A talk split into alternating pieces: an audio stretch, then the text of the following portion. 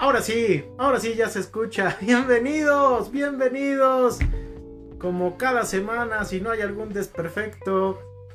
A ñoñoteca, cuarta temporada. ñoñoteca, cuarta temporada. El podcast para el ñoño, la ñoña, el ñoñe que todos llevamos dentro.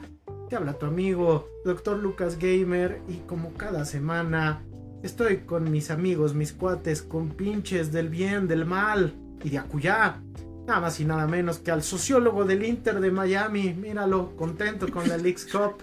El mm. joven Ahmed Díaz. No, la verdad ya estoy este, bien aburrido con, con Alice. Aparte, todos están perdiendo. Creo que ahorita acaba de perder el León, ¿no? Creo que bueno, este. Hola Emma, hola Vlad. Bien, este, emocionados por esta cuarta temporada, ¿no? A ver qué, qué corajes haremos, ¿no? ¿Quién verá lo peor, ¿no? Eh, igual para comentar algunos de los estrenos de verano que han visto en estas vacaciones, ¿no? Ya vamos a entrar la siguiente semana, ¿no? Pero ¿qué es lo mejor que han visto, aparte de los estrenos de hoy, ¿no? Tanto Barbie como Penheimer, de los que vamos a hablar hoy, que les gustó, que nos gustó igual, pueden dejarnos comentarios si hicieron el pollo brujo, ¿no? El reto, si alguien se animó a hacerlo, metieron un paste, ¿no? Escondidas, se vale. Chulada, chulada. Qué bueno que ya tertó la Leagues Cup este, pura cosa, pura cosa para generar dinero. Ni hablar. y del otro lado, de la otra esquina, pues el, párroco del metal, nuestro querido Vlad Mesa. ¿Cómo estás, Vlad? Hola, Emma. Hola. Bien, bien. La verdad es que ya los extrañaba, ¿no? Ya les extrañaba, ya, ya este. No solamente yo, sino afortunadamente ya varias personas me preguntaban, ¿qué no tendría que estar ahorita en la biblioteca, no? Por eso es que ya mejor no salgo cuando hay que hacer ñoñoteca para que la gente, para que no nos acosen los fans de la ñoñoteca, los ñoño fans. ¿no? Pero bien, bien, la verdad es que muy contento, este, con harto cine, con alta chamba también, pero pues, harto cine y hartas series, ¿no? Este, que hemos estado viendo, se han acumulado y de las que pues queremos ya, ya, ya, ya urge, ¿no? Sacar este, la cinefilla mamadora, ¿no? Este, en vivo. Entonces, por eso es que muy contentos de esta cuarta temporada, ¿no? Y cuatro temporadas ya de ñoñoteca, ¿no? ¿Quién diría, ¿no? Que cuando que arrancamos, este, nomás echando desmadre, este, ahí, va, ahí va el proyecto. Sí, una cosa, una cosa tremenda, ¿no? Sobrevivimos eh, a la ola de podcasts en pandemia y después pues a la onda de, la banda que, ya se hartó de escuchar podcast este, después de la pandemia, ¿no? Entonces el proyecto sigue en puerta y pues lo celebramos, lo celebramos hablando de lo que más nos gusta que es el cine, ¿no? Entonces el día de hoy traemos un programazo, la verdad este, no es por presumir, pero el inicio de esta cuarta temporada... Eh, comienza tambor batiente con, pues yo creo que los dos estrenos más esperados de, del verano, quizá del año, ¿no? Este, quién sabe qué sorpresas nos deparará el periodo otoño-invierno, pero por lo menos en verano creo que estas eran las películas más antojables, ¿no? Así que quédense porque hoy toca Barbenheimer, hoy vamos a hablar de Barbie, hoy vamos a hablar de Oppenheimer, hoy vamos a desfogar todas nuestras impresiones en torno de, de ambos filmes si nos gustaron, si no nos gustaron, qué nos pareció, qué no nos pareció. Este, entonces, pues quédense porque hoy vamos a hablar a, calzón quitado del Barbenheimer. Entonces, este, pásenle a la caja de comentarios, pásenle a saludar. Y pues ya lo saben, este, no vamos a transmitir las películas porque luego este, piensan que, las vamos a poner. No, hoy no las vamos a poner, entonces pásenle, pásenle a lo barrido y ya saben, vamos a hacer nuestro análisis sin spoilers. Quizá un poquito, así chiquito, pero nada que afecte su, su visión de estas películas. Si ustedes no han ido a la sala de cine o la han visto en su plataforma pirata preferida, claro que sí. O como decían, el spoiler es la primaria, bro, ¿no? Cuando hablemos de Oppenheimer, pues a lo mejor el spoiler es la primaria o la secundaria, pero a lo mejor funciona. Pues ahí está, ¿no? Ahí está, uh, chulada, chulada. Así que vámonos, vámonos con la pregunta detonadora de cada semana con la que iniciamos. Súper chido. Pues a qué le tiraron estas dos semanitas de vacaciones, muchachos. ¿Qué fue lo más chido o lo que más llamó su atención o quizás aquello que, que amerite la no recomendación, ¿no? Para toda la banda pues que también se encuentra de vacaciones, que por cierto ya el lunes la gente que va a la universidad pues ya entra a clases y pues este la gente que va en educación básica y algunos de media superior pues todavía tienen chancecito de descansar. Están en Abregones. cuenten, cuenten, ¿qué andan viendo? Este, bueno, a ver si quieres arranco yo. Este, sí, yo estuve viendo varias cosas, varias cosas. No, no, no da tiempo que hablemos de todas, ¿no? Este, eh, en series, bueno, estoy viendo, estoy viendo dos básicamente, que es este, y las dos son semanales, entonces no tengo como que en serie así súper en forma. Estoy viendo este, el arranque de la nueva temporada de Harley Quinn. Me está gustando, me está gustando, aunque sí, la, e, el impacto y la magia y la sorpresa de las dos primeras ya parece que ya no, ¿no? O sea, como que ya no, ya no es sorpresa, pero está bueno, está bueno, está divertida. Otra es un humor muy ácido, muy violento, ¿no? Este, la verdad es que la gente que le haya gustado Barbie, y, pero que quiera verse más cínica y más torcida, le va a encantar Harley Quinn. Esa es la verdad, ¿no? De hecho, las temáticas son muy parecidas, ¿no? en esta última temporada. Este, entonces yo creo que les puede gustar bastante, ¿no? Y obviamente a quien no le gustó Barbie, pues no le va a gustar Harley Quinn porque son todavía más descarados, ¿no? Con, el tipo de, este, de enfoque que utilizan, ¿no? Este, también estoy viendo Foundation, y empezó la segunda parte, muy buena, muy, muy buena. Este, es un poco más profunda, un poco más lenta, no es, no sé si es una recomendación abierta, pero a quien le gusta todos estos libros de ciencia ficción de Carl Sagan, a quien le encanta esta cuestión muy matemática, muy, muy profunda, la ciencia ficción dramática le va a encantar también, ¿no? Y luego, pues me dediqué a verlos, este, la verdad es que, eh, salvo una película que sí quiero comentar tantito, este, pero me dediqué a ver los, este, los, eh, los blockbusters del verano, ¿no? De los dos que vamos a platicar hoy. Y aparte me dediqué a ver este, hoy uno, dos, tres, cuatro, bueno, varios, varios, varios de los blockbusters de verano. Eh, ninguno me fascinó, la verdad, ¿no? O sea, vi este, vi Misión Imposible 7, está buena, pero no me parece que sea mejor que las últimas dos, ¿no? Este, sigue siendo yo creo que sigue siendo de las mejores sagas de las sagas más regulares de acción que hay, ¿no? Yo sí, yo creo que ya la podemos poner en ese nivel. Y yo creo que de esta cuestión de espías, me parece que ya es mejor que la saga de Bond. Porque la de Bond es más irregular, al menos hablando de, las sagas por partes, ¿no? De Bond. Entonces, ¿vale la pena verse? Sí. Está, está dividida en dos partes. Ajá, la segunda se estrena quién sabe cuándo con la huelga. Pero no está mejor que las dos últimas no me pareció. Vi Indiana Jones 5, me gustó, la verdad es que me gustó, me entretuvo bastante. Este, me parece que sí es mejor que la, que la 4, lo cual tampoco era muy difícil de lograr, ¿no? Ser mejor que la 4. Este, pero, y, fíjate que a lo mejor sí me gusta más que alguna de la trilogía clásica, ¿eh? Pero, porque la verdad es que sí, o sea, no esperaba que me divirtiera tanto y sí, o está muy entretenida, muy, muy entretenida, ¿no? Ya, ya Emma nos la había recomendado. Yo no soy tan fan de Indiana Jones, pero la verdad es que está coqueta. Y la versión, este, y la, versión, el toque fantástico, digamos, el toque descabellado, como bien decía Emma cuando hacía su, este, su, reseña, este, me gustó, fíjate que me gustó. O sea, no dije como que, ay, no mames, sino que dije, ah, está chido. La verdad es que sí, si uno va con intenciones de divertirse, es una buena película. Luego vi el blockbuster francés, que ahí sí ha sido un éxito y, dado la huelga que tenemos en Hollywood de, frente, podría ser unas grandes alternativas, que es Los Tres Mosqueteros, ¿no? El, este, eh, D'Artagnan, que es la primera parte de lo que va a ser, creo que nada más, nada más son dos películas, me parece que van a ser. Este, la verdad está muy divertida, está muy bien hecha, está muy fiel al material original. Entonces yo sí la recomiendo, se la recomiendo mucho porque eh, leía que es probablemente una de las adaptaciones más fieles al material de, Alexander Dumas. Entonces, vale, vale la pena, ¿no? Este, vi Asteroid City, eh, también por recomendación de AC, de, este, de, Wes Anderson. Eh, sí me parece mejor que The French Dispatch, pero tampoco me fascina. O sea, me parece que llega un momento en el que él mismo ya no se toma en serio a sí mismo. Y yo creo que si uno la ve, sin, sin tomarse en serio, sin ver la pregunta de que no, es que Wes Anderson está intentando descifrar. O sea, si uno le quita el alma mamador y entiende que Wes Anderson, esta película se está riendo de sí mismo, es una película buena, entretenida. ¿No? Que no sé si estés de acuerdo con esta, ¿no? Este. Sí, exactamente. Hay un diálogo con Margot Robbie donde sale Margot Robbie que justamente reseña muy bien la película, ¿no?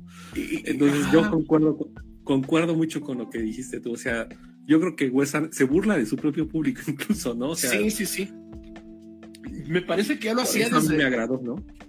Sí, me parece que ya se burlaba un poco de ellos desde French Dispatch, pero ahí le hacía como que de una manera muy, muy, este, muy, muy, con un subtexto. Aquí abiertamente ya se ríe, ¿no? Técnicamente es impecable la película, pero la verdad es que si tú ya no te la tomas en serio, si tú ya no quieres ver a Wes Anderson como el hombre que revoluciona el cine, sino como una, un buen director, está entretenida la película. Y ya para acabar, bueno, este, Mm, bueno, no, porque esas mejor las comento más, porque sí quisiera profundizar más en un par de películas, pero ya la dejamos para la siguiente semana, ¿no? Pero sí me eché los blockbusters este, veraniegos. De todos estos, sin, hablar de los dos que vamos a hablar el día de hoy, yo me quedo con los tres mosqueteros. Entonces, este, pero la verdad se va a entretener con cualquiera de. No, hombre, chulada, chulada. Entonces, este. Garantía ñoñoteca los tres mosquiteros, ¿no? Entonces. Eh, yo no. no sé si garantía ñoñoteca. Está entretenida. E insisto que está fiel al material original, ¿no? Entonces, este, es, una película de aventuras. Que es un género, es un poco como Indiana Jones, que es un género que se ha ido perdiendo un poco, ¿no? El género de aventuras como tal. Porque ya es o acción, o este, fantástico, ciencia ficción, o superhéroes. Pero de aventuras me parece que es un género que es más entretenimiento que otra cosa. Y si está bien hecho, funciona. Y este me parece que está muy bien hecho. El guion es divertida, este, las actuaciones son buenas, ¿no? Sale Vincent Cassel, salen, salen grandes nombres, ¿no? del cine francés, del entretenimiento, sale Bagrin y pues, cualquier cosa que toque Bagrin es una joya. También dejémoslo en eso, ¿no? Entonces, este, entonces yo sí la recomiendo. Como entretenimiento, me gustó. Pues ahí está, ahí está, vas cuenta, cuenta. Yo empecé mi verano con Misión Imposible siete. Eh, sí, como dice Vlad, yo creo que es eh, a las últimas tres, ¿no? Yo creo, más bien. Este, no a las últimas dos, yo creo que a las últimas tres, pero sin embargo sigue siendo buena, ¿no? O sea, a mí me sigue gustando, ¿no? Este, sí, Tom Cruise está medio loco, pero la verdad, sí es de los pocos actores que se toma muy en serio hacer estas películas, ¿no? Sí, sí, sí, sí. Y, y hay secuencias muy bonitas, ¿no? Este, la de la moto, si ya la vieron, este, si yo sí me quedé así, wow. este, me sigue gustando igual y dije, ay, empezó bien el, verano para mí, ¿no? Entonces, a comparación del año, de años anteriores, ¿no? Después vi las dos que, de las que vamos a hablar y en series yo creo que me chuté ya uno de las cosas que peores que vi en el año, que fue Secret Invasion. No sé si la vieron. Ah, sí, cierto. Yo también vi Secret Invasion ah, su, qué cosa, ¿no? O sea, yo pensé que los tres primeros capítulos te dicen que va hacia un lado y después sale el CGI malo. este no es spoiler. Eh, y también vi, a recomendación de Vlad, vi Yellow Jackets. Me acabé las dos temporadas, me gustó. Nada más que sí, ténganle paciencia, ¿no? Y acabo de ver en Netflix La Dama del Silencio, que es el documental de la Matavijitas. Ah, se me lo recomendaron mucho, pero no me, gustó bastante. Este, va recomendación, está así igual.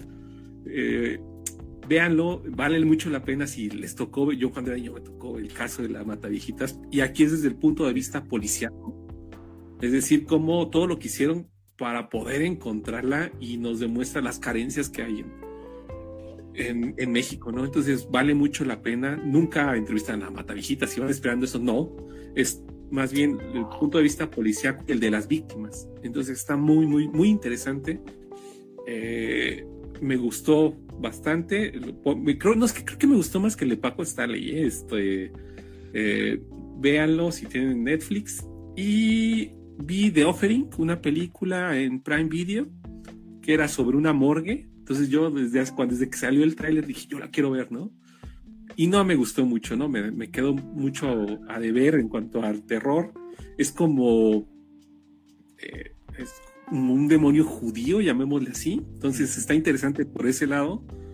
Véanla, está palomera, si les gusta y se van a pasar un buen rato y se van a dar unos sustos, pero yo esperaba un poco más, ¿no? Por el, desde el simple hecho que fuera como una morgue, yo esperaba ver como el cadáver de Jane Doe. Ah, esa es una joya. Esa es una joya. Sí, yo esperaba algo, algo similar y no. Entonces, básicamente eso fue lo que vi en el en mis vacaciones. Qué cosa. Fíjate, yo tenía ganas de ver esa de Offering, pero pues ahorita ya como que me, me la bajo un poco, pero. Vela, vela, vela. No, no es ma- no es tan mala, pero yo esperaba muchísimo más. Yo Mm. creo que fue eso.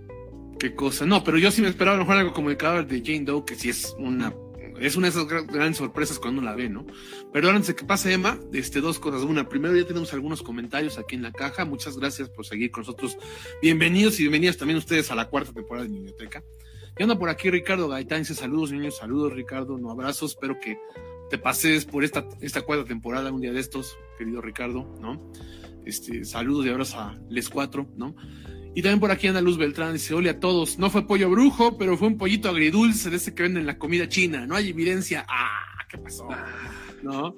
Dice, pero el guapo doctor Lucas está de testigo, ah, no sé, no, no, necesitamos ver evidencia para publicarla. sí. cosa. No, pues.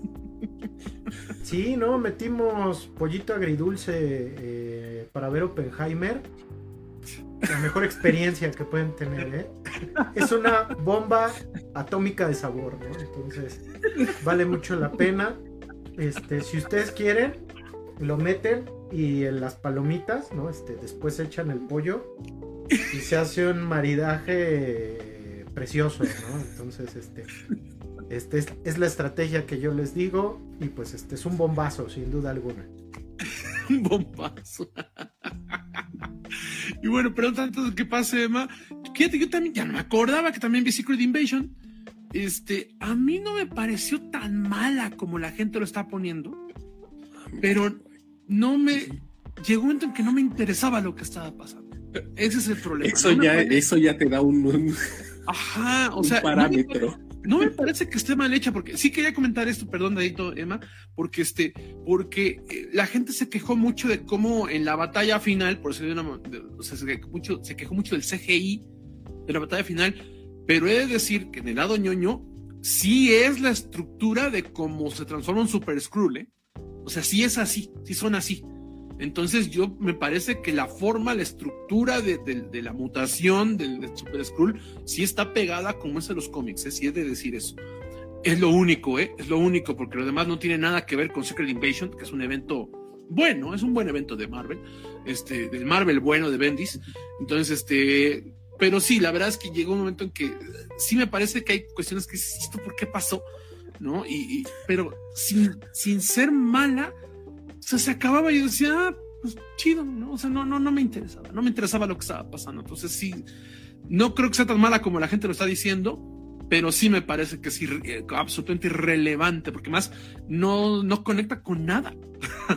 Al menos hasta ahorita no conecta con absolutamente nada, ¿no? Entonces, no sé, no sé, en. Perdóneme, ahora sí. No, no, no, está muy bien porque yo no he visto Secret Invasion y la verdad no me llamó la atención. Este, no he visto ni Miss Marvel, no he visto She-Hulk. Eh, de Miss Marvel nada más vi un episodio. Este, She-Hulk, pues con lo que ustedes comentaban, no me daba por bien servido.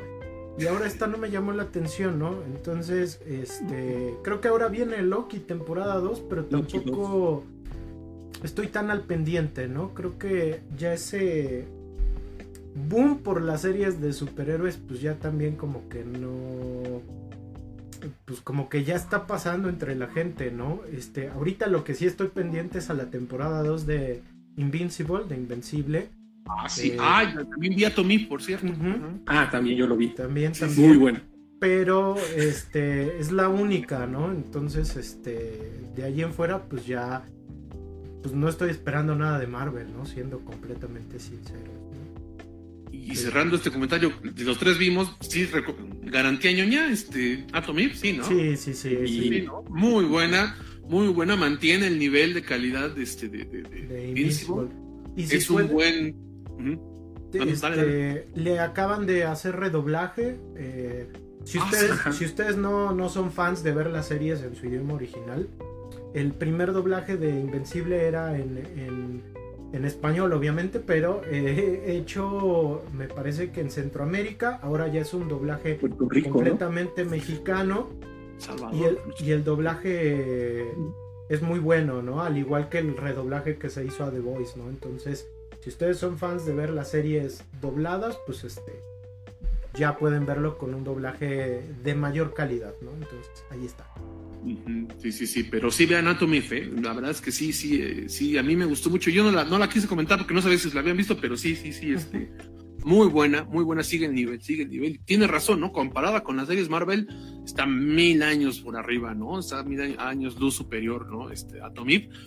Eh, de las que te faltan, Emma, palomiteramente yo recomendaría Miss Marvel, ¿no? Palomiteramente. Sí, sí, pero nada, pero insisto, ¿eh? Para entretenerte, ¿eh? Tampoco para. Y porque se ve que es la que tiene como cierta trascendencia en lo que si viene en la fase 5, ya van, no tengo idea, ¿no? Entonces, pero sí, sí, sí. Tan así estamos que pues ya le perdimos la pista a las fases de Marvel. Entonces, este, pues ahí está. Fíjate que yo igual vi eh, La Dama del Silencio, el caso Mataviejitas. Este, me gustó, ¿no? Eh, a, mí, a mí me gusta más el, la serie de Paco Stanley. Creo que todavía eh, es mucho mejor. Pero igual, si esto hubiera sido una serie de televisión, hubiera sido una gran serie de televisión, ¿no? Es un documental, es un muy buen documental que sí muestra, ¿no? Ya, ya bien lo decías, pues toda la investigación, pues para dar con eh, Juana Barraza Samperio, pero también nos muestra las consecuencias de, ¿no? Eh, que tienen que ver con que a las víctimas solo se les considera un número, ¿no? Cuando detrás de todo pues hay un nombre, hay una identidad, hay un lado humano. Y también la cuestión de las injusticias, ¿no? Por ahí mencionan de, que atraparon a una presunta mataviejitas, a dos y siguen en la cárcel, ¿no? O sea, y dices. Uno se murió. Uno se murió en la cárcel y la otra sigue ahí tras casi 20 años de que encontraran a, la verdadera mataviejitas, ¿no? Entonces, pues hay, hay asuntos pendientes, ¿no? Y hay una deuda del, sistema penal mexicano para con esas personas, Entonces, creo que esto abre carpeta, pues, para ayudar a, a limpiar la reputación de estas personas, ¿no? Fíjate, la voy a ver. Aparte de ustedes, ya otra persona me había recomendado, saludos, me había recomendado el documental, este, pero pues ahora sí que por chambas que no lo había visto. No estaba yo muy seguro además, pero pues no, mira, sí, sí, le voy a echar un ojo. Sí, échale. Y a mí me dieron ganas de leerla, el, como el libro de la propia biografía de la Matahijitas, porque es como para ver el otro punto, ¿no? Yo creo que estaría, estaría como hacer clic. Ahorita hay un. Está chido, ¿no? Sí, ahorita hay, ahorita hay un, un nuevo podcast llamado Asesina, Asesinamente, conducido por Paola Rojas. Este, y el primer episodio es sobre eh, Juana Barraza Samperio, ¿no? Entonces, el episodio es muy bueno, yo les recomiendo que le echen el oído. Este, si ustedes son fans de los podcasts, ¿no? Entonces, yo creo Después de Niñoteca. Exactamente, ¿no? Después de Niñoteca. Y estoy viendo una serie en Amazon Prime llamada El Enjambre, The Swarm, este, creada por Donald Glover, alias Childish Gambino, este, este actor que se hizo famoso en Community.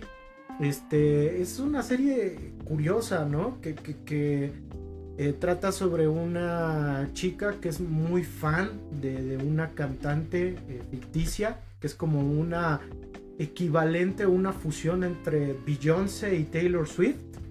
Y pues ya ven que, pues, eh, eh, se da mucho que las fanaticadas de artistas tan globales este, llegan a ser como que muy tóxicas, ¿no? Este, entonces habla de este fenómeno, pero también esta chica se vuelve una asesina serial, ¿no? Entonces, este, la serie va tratando sobre cómo va dando ese paso con tal de, eh, eh, de defender a su, a, su, a su artista favorito. Es una serie curiosa, extraña.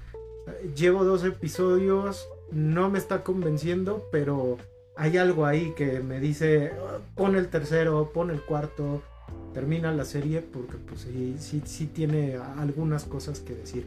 Curiosamente, en el segundo episodio sale, sale Paris Jackson, este, la hija de Michael Jackson, que es actriz, ¿no? Entonces, y lo hace bien, ¿no? Entonces, este, pues la seguiré viendo y ya les diré, ya les diré qué, qué, qué tal está.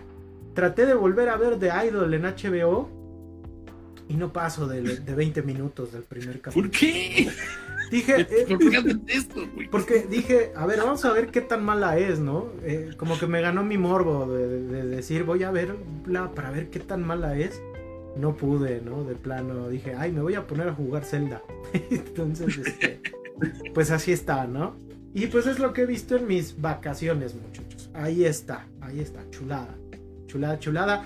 Pues cuéntenos en la caja de comentarios ustedes qué han visto en vacaciones, si han metido eh, alguna comida diferente al cine, ¿no? Entonces eso estaría, estaría chido.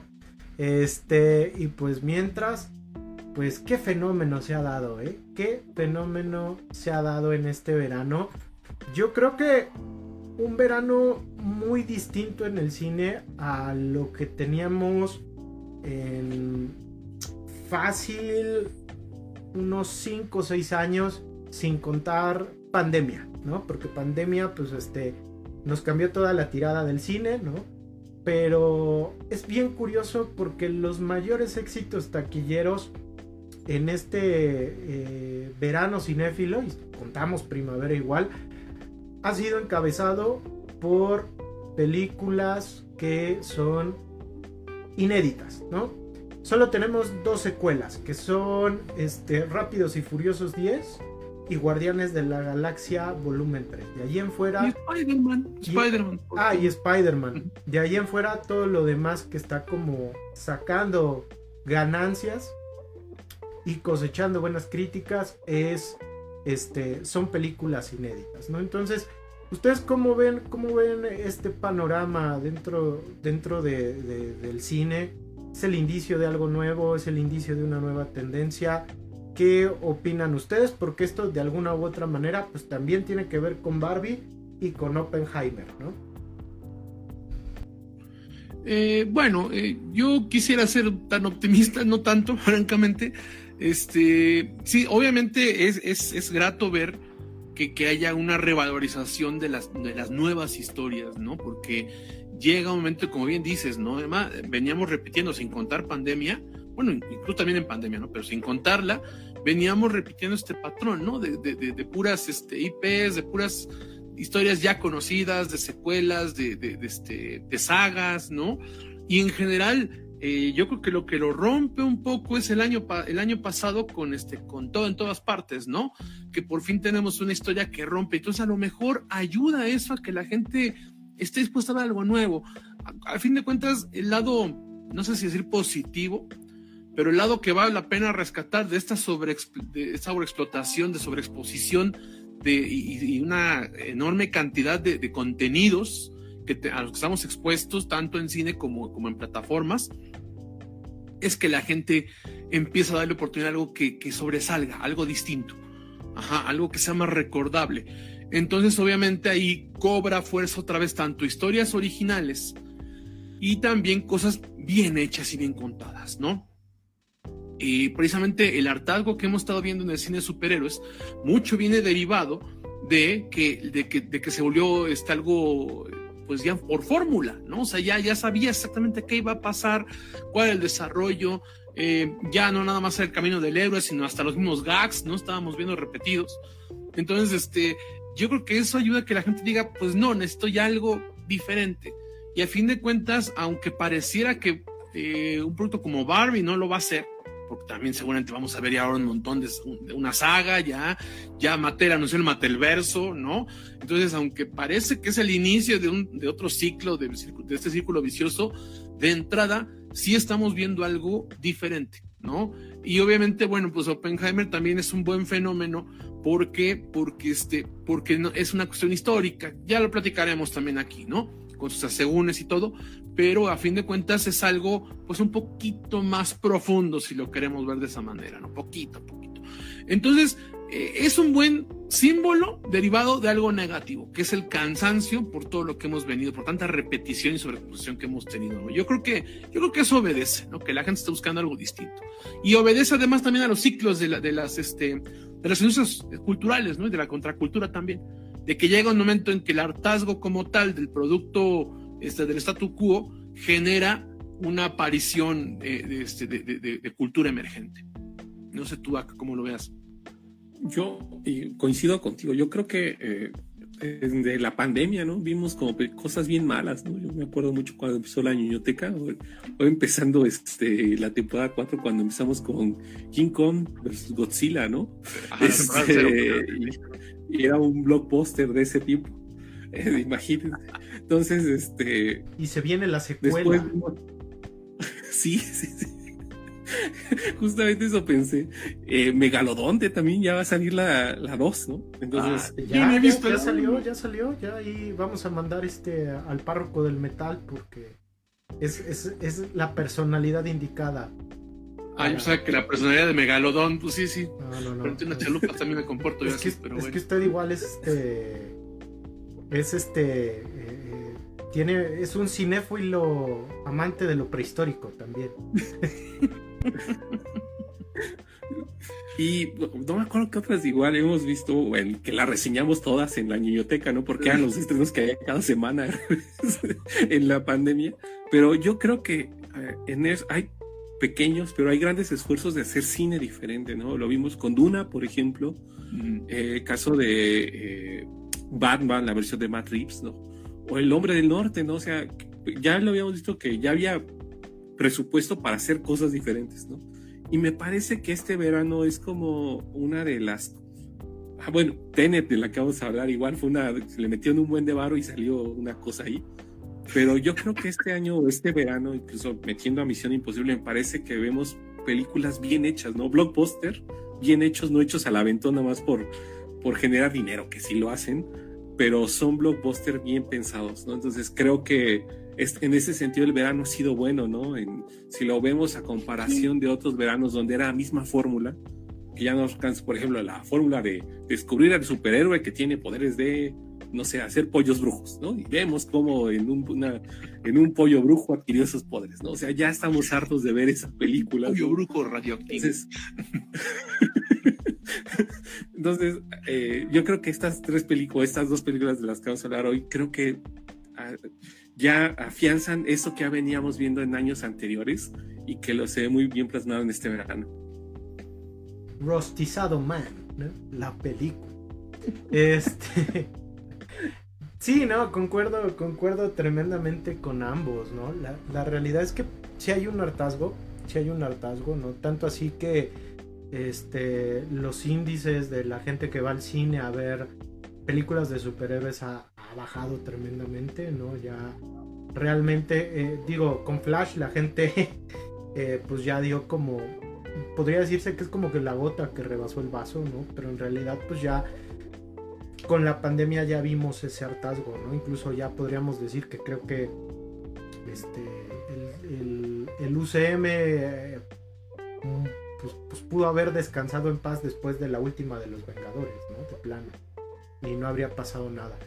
Este, pero estamos viendo que em, a pesar de que hay como este cine de fórmula genérico que explota las secuelas, pero no secuelas bien hechas, sino más bien secuelas ah, que son redundantes, pues tenemos la otra cara de la moneda, ¿no? Que son historias inéditas, algunas hechas a través como de un esfuerzo creativo muy, muy vasto y muy original, como todo en todas partes al mismo tiempo. Tenemos también esfuerzos que de cierta manera sí son prefabricados, como uno de los ejemplos que vamos a hablar hoy. Pero aún así, pues son historias inéditas, son historias nuevas. Y lo chido es que la gente, a diferencia de 2021 o de 2022, como que todavía seguía como muy encaminado hacia lo genérico, ahora la gente está optando como por ver estas nuevas historias, ¿no? Y lo está demostrando con la taquilla, este, eh, lo está demostrando con sus opiniones en la red y están apoyando ese cine que a lo mejor en años anteriores pues no tuvo esa cabida y hoy en día pues como que el hambre por ver algo diferente este, se ha acumulado y ahora la gente está devorando estas películas que, que bien vale la pena ver, ¿no? Entonces, pues, ¿qué les parece si iniciamos con Barbie, muchachos, ¿les parece? venga, venga. Venga, Barbie, dirigida por Greta Gerwig y protagonizada por Margot Robbie, Ryan Gosling, este, América Ferrera, Will Ferrell, Este, y pues un elencazo, ¿no? Hasta sale John Cena, el ídolo de los niños. Película escrita, escrita por Greta Gerwig y Noah Baumbach, este, el hombre que, que escribió Historia de un matrimonio, este, y, y Ruido de Fondo, pues esta película ah, pues trata sobre Barbie, obviamente, la muñeca más famosa de nuestra época contemporánea. Barbie, quien vive en Barbieland, una tierra idílica, pues donde las Barbies gobiernan, donde las Barbies se divierten, donde las Barbies hacen de todo y donde los Ken pues son sus subordinados, ¿no? Los Ken existen pues para pues, pues para las Barbies, ¿no? Eh, sin embargo, pues eh, la Barbie estereotípica, que es este Margot Robbie, comienza a tener sentimientos ah, en torno a la desolación, en torno al miedo a la muerte, en torno a la tristeza y esto lo lleva a una búsqueda, a una aventura de índole eh, espiritual, ¿no? Hacia el mundo real para descubrir qué es lo que le ha pasado a ella y qué es lo que ocurre dentro de, de su mente, dentro de su cabeza. Esto lo va a llevar junto con su amigo ¿no? y gran compañero Ken a una de las aventuras más interesantes dentro de la historia de los juguetes. Entonces, nada más faltó Buzz Lightyear ahí, una cosa tremenda. Y pues bueno, muchachada, ¿qué les pareció Barbie? ¿Cuáles son sus impresiones? ¿Quién quiere iniciar? ¿Cuál es su lectura del tercer filme de Greta Gerwig? Qué cosa, que a ver, ¿quién, quién, se anima? ¿Quién se anima a arrancar? Ah, eh, bueno, a ver. A ver, yo voy, va, va. Va, va, órale. bueno, no, bueno, ¿quieres usar tú? No, no, no, pues dale, dale, dale. No, dale, dale, no, dale, no, dale, tú dale. dale. Yo, yo vi que Emma levantó la mano. Yo Ah, vi es que que no, está Este- cortando, yo por eso no veo la, la Ok, la- ok, inicio, inicio yo. Este, pues mira, vamos a iniciar como de lo más, este, simple a lo más complejo. A mí No, me- tantito, perdón, antes de que ajá. empieces, spoiler, denos, la gente que nos está escuchando, ya sea en vivo o, o en diferido, yo sé qué está pensando, ¿no? Hay tres vatos aquí, tres vatos, este, urbanos, este, heteros, que van a hablar sobre Barbie, ¿no? Entonces, pero, pero denos chance, denos chance, ¿no? Sí, no, no, no, o sea, tranquilos, tranquilos, esto es un diálogo pacífico.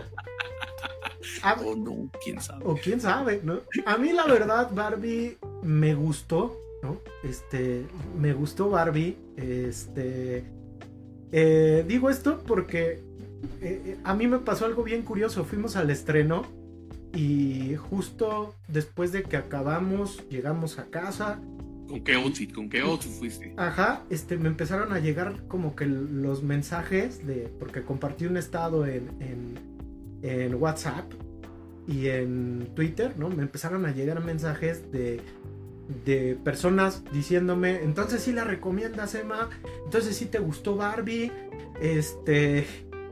Y es bien curioso porque la mayoría de mis amigas sí me dijeron, a mí me fascinó mucho Barbie, está, me gustó mucho, la vi bastante cool, está chévere.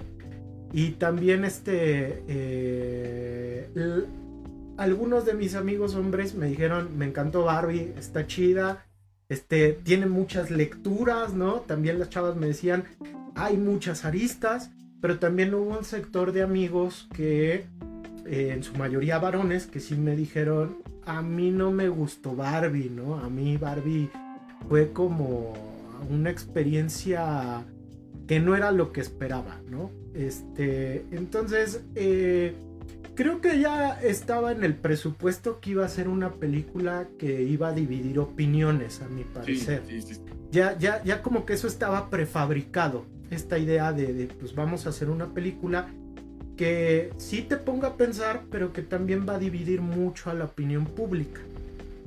Entonces, partiendo de eso, a mí Barbie me gustó, ¿no? Eh, incluso pues ya algunas impresiones las puse en TikTok eh, sobre qué me gustó y qué no me gustó de Barbie. Eh, Barbie inicia como una película, ah, como, una comedia muy inocentona, ¿no?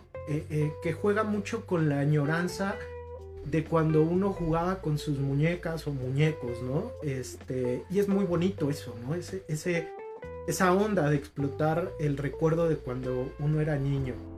Y este va, va pasando por, por lo que parece ser una comedia ligerona, e incluso a momentos podríamos decir que sosa.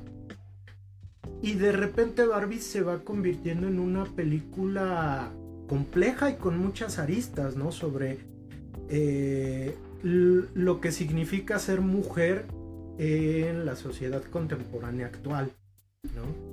Entonces, en ese sentido, pues Barbie va, va avanzando, ¿no? va avanzando Barbie.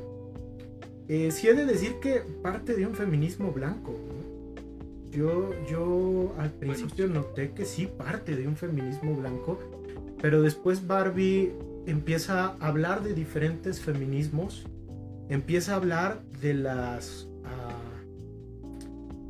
luchas y las virtudes de cada uno de estos, pero también Barbie como que habla de las contradicciones de estos eh, diferentes discursos también, ¿no? Y creo que tiene que ver con que pues Greta Gerwig y, Noah Baumbach al escribir la película también lo tenían en el presupuesto, ¿no? Entonces, este, obviamente también es una, eh, debido a esta serie de discursos, pues, es una película que a muchos varones he visto que no les ha parecido, ¿no? este, les ha parecido como de, eh, no, es que a los personajes masculinos, pues no, este, pues los tratan, los tratan mal, ¿no? Cuando, pues, este, por, los tratan mal, nos hacen ver así como que no valemos la pena, ¿no? Este, cuando, pues, por décadas, muchas veces en, en las películas de acción, a las, a las mujeres se les trataba como objetos de deseo y de acompañamiento del hombre, ¿no? Y entonces ver ese papel invertido como que a muchos hombres les resulta rompedor, ¿no? Entonces, este, conforme va avanzando vamos viendo ese tipo de cosas, ¿no? Como que es una película que es muy consciente de ello y a veces, este, a veces es como más consciente, es consciente de más, ¿no? Incluso parece como muy prefabricada esa onda. Eh, hay un mensaje para los hombres también, ¿no? En torno a, a explorar una nueva masculinidad. Es bien interesante el juego de espejos que, representa Ken eh, eh, en torno a, lo que es el patriarcado, ¿no? Y no obstante, al final del día, a mí se me hizo una película muy entretenida Barbie, ¿no?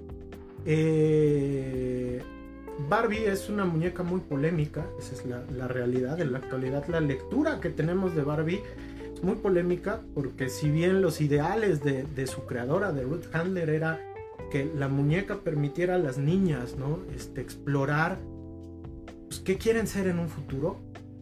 Este, también es cierto que a través de estas eh, eh, eh, maquinarias del capitalismo, pues Barbie también ha creado un estándar de belleza que no, que, que es inalcanzable, ha creado una imagen femenina que pues, no va acorde, ¿no?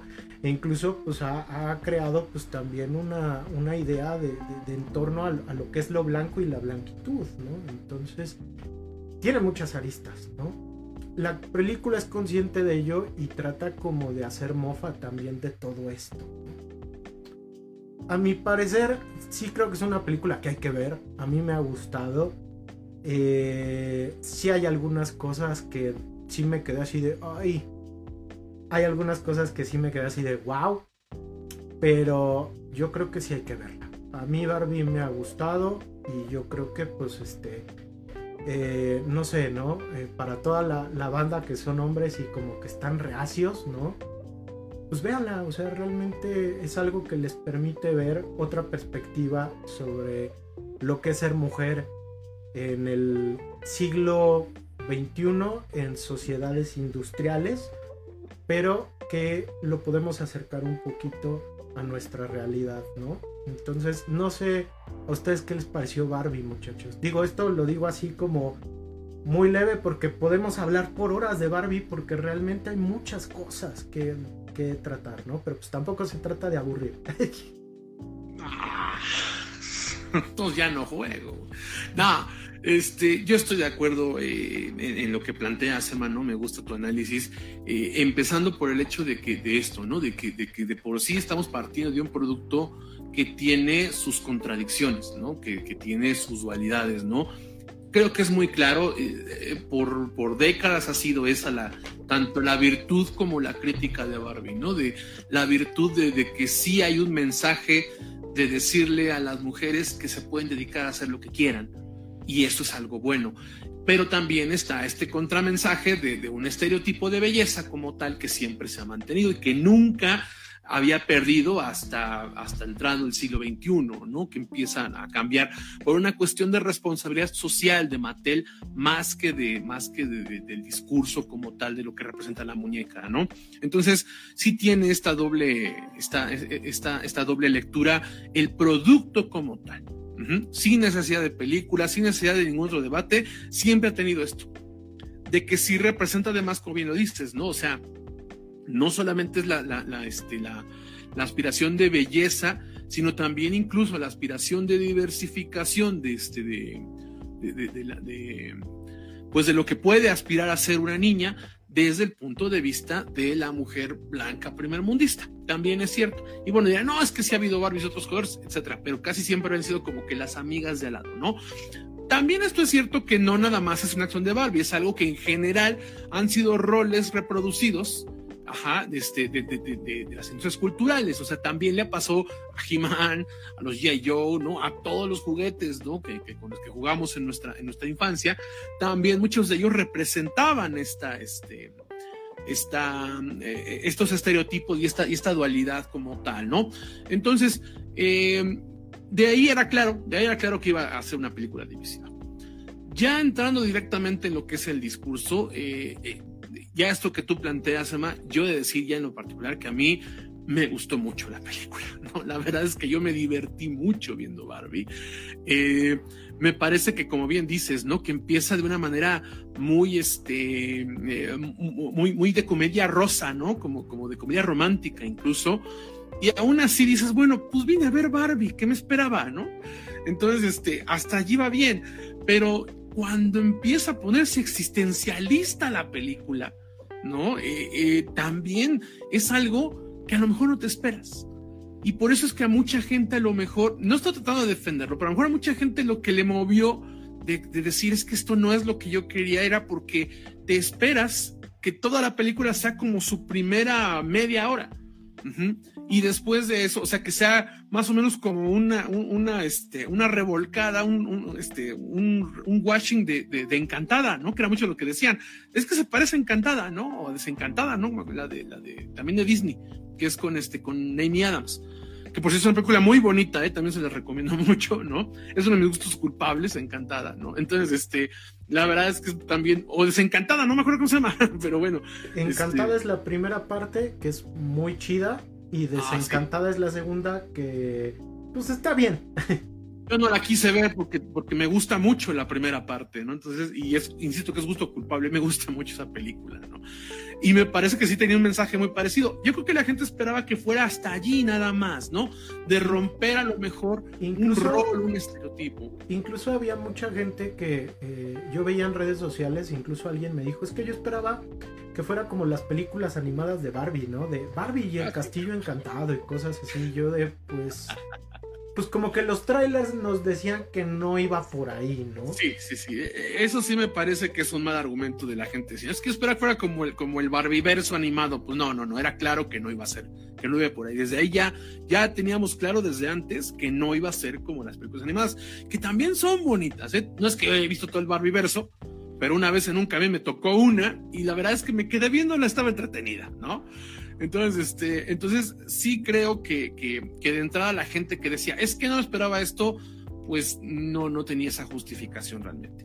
Lo que sí me parece sorpresivo es que se ponga tan reflexiva y tan existencialista. Ajá. Ahora bien, yo sí he de decir, eh, porque bueno, más allá de, comentar esto me gustó, esto no, sí hay un detalle, hay, hay partes que no me gustan de lo meramente cinematográfico, ajá, eh, de lo meramente, este, no técnico, sino cinematográfico en cuestión de historia, que sí me parece que hay, hay varias cosas que no están chidas de la película, pero me parece que en su mensaje está correcto. Hay gente que dice, no, es que eh, toda la primera parte es un menosprecio a los hombres. Tampoco. ¿Por qué? Porque, eh, bueno, sin entrar en spoilers, obviamente, y hablar específicamente de las cuestiones, lo que está haciendo es una sátira de una realidad. Entonces, en esta película los hombres son tratados como está la normalización del trato a las mujeres en la realidad. Entonces, si a ti te molesta cómo tratan a los hombres en esta película, pues es, insisto, es una cuestión inversa, ¿no? Incluso todo el discurso de la primera parte de la película está basado en eso. Y es lo que a muchos, muchos, eh, no digo muchas personas, sino a muchos, les ha molestado. Sí, sí, efectivamente. Eh, entonces, sí, sí es importante dejar claro eso, que, que, que, que, el que te moleste la primera parte es una muestra clara de que te molestan esas desigualdades y que tienes razón. La cuestión está en que en la realidad es a la inversa, completamente. Ajá, entonces, eh, precisamente ese es, en ese punto la película logra ese primer objetivo, ¿no? Y luego aparte, bueno, eh, sí mucho se ha hablado de que es que no, yo, yo, pues en el camino nos hemos encontrado varios, seguramente ustedes también pasó, a varias personas dando opiniones muy extremas, ¿no? Y a gente bien incel hablando, etcétera, etcétera, a gente con más o menos cierta análisis, tratando de explicar por qué es mala, incluso diciendo, no es que el discurso es muy burdo, porque el patriarcado, siempre somos los malos. Punto número uno, el patriarcado es lo mismo que los hombres, ¿eh? O sea, si alguien dice que el patriarcado es malo, no está diciendo que los hombres son malos. Entonces, aquí, miren, empezábamos diciendo, este, esto es una cuestión, eh, denos chance, denos chance de que va, van a hablar tres hombres, este, acá privilegiados de, Barbie, ya me imagino, denos chance. ¿Por qué? Porque hay que empezar por decir eso, no podemos tomarnos como, como una agresión, primero que nada porque es una sátira. Punto número dos, porque, este, porque es una crítica muy mordaz, muy voraz, muy dura al patriarcado. Entonces pensar que el criticar el patriarcado es criticar a los hombres no es un sinónimo. Obviamente hay, pues, hay, van de la mano muchas cosas, pero el patriarcado de una manera no tan ruda ni tan asesina como las mujeres, pero también nos ha hecho mucho daño, a los, mucho daño a los hombres. Entonces criticar a un sistema es hablar de los daños que hace ese sistema a todas las personas dentro de ese sistema. Y dentro del sistema también estamos los hombres. Entonces, eh, no, no podríamos tener la autoridad moral, aunque ya hablamos de que sí, como bien decía Emma, es un feminismo blanco, es un feminismo de, primer mundo, es, es, cierto, todo eso es cierto, ajá, pero no digamos que no tenemos la autoridad moral para decir, estos hombres se van a poner a hablar de feminismo, tampoco. Entonces, yo había querido escribir, espero que me dé tiempo todavía, porque pues, por la chamba y por los tiempos de que se nos pasa de moda, ahorita ahí estamos con que somos comunistas por los libros de texto, pero antes de que se pase el furor, yo sí quiero hablar de que Barbie también es una película que, si bien es cierto, está dirigida a las mujeres, porque bueno, ¿qué esperabas? O sea, como vato, ¿qué esperabas? Es Barbie, ¿no? Obviamente está dirigida principalmente a las mujeres, ¿no? Entonces, pero además de todo, sí es una película que le habla a los hombres también también habla de la masculinidad, de las masculinidades.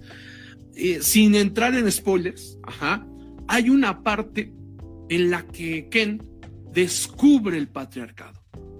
Y eso es una analogía muy bonita, muy bien hecha, muy bien estructurada de cómo a los hombres nos pasa lo mismo, porque esa me parece que esa es la lección más importante como hombres que podíamos encontrar en Barbie, es de que de origen no traemos el patriarcado, sino que un día salimos al mundo y lo descubrimos. Y al ver que nos estaba privilegiando, decimos, suena bien. Pero entonces cuando te das cuenta de que no es sobre caballos, también sin entrar en spoilers, ¿no? Empiezas a ver el lado positivo o negativo. Eso me parece que es muy valioso para los hombres para que veamos Barbie. El descubrir que el patriarcado también nos pega, insisto, no vamos a comparar el nivel de, opresión, ¿no? porque a las mujeres las mata, este, pero, pero también nos hace daño como hombres y también es algo que aprendemos, no está en nuestra naturaleza. Y yo creo que ese es el mensaje más bonito y más profundo que podemos encontrar en Barbie.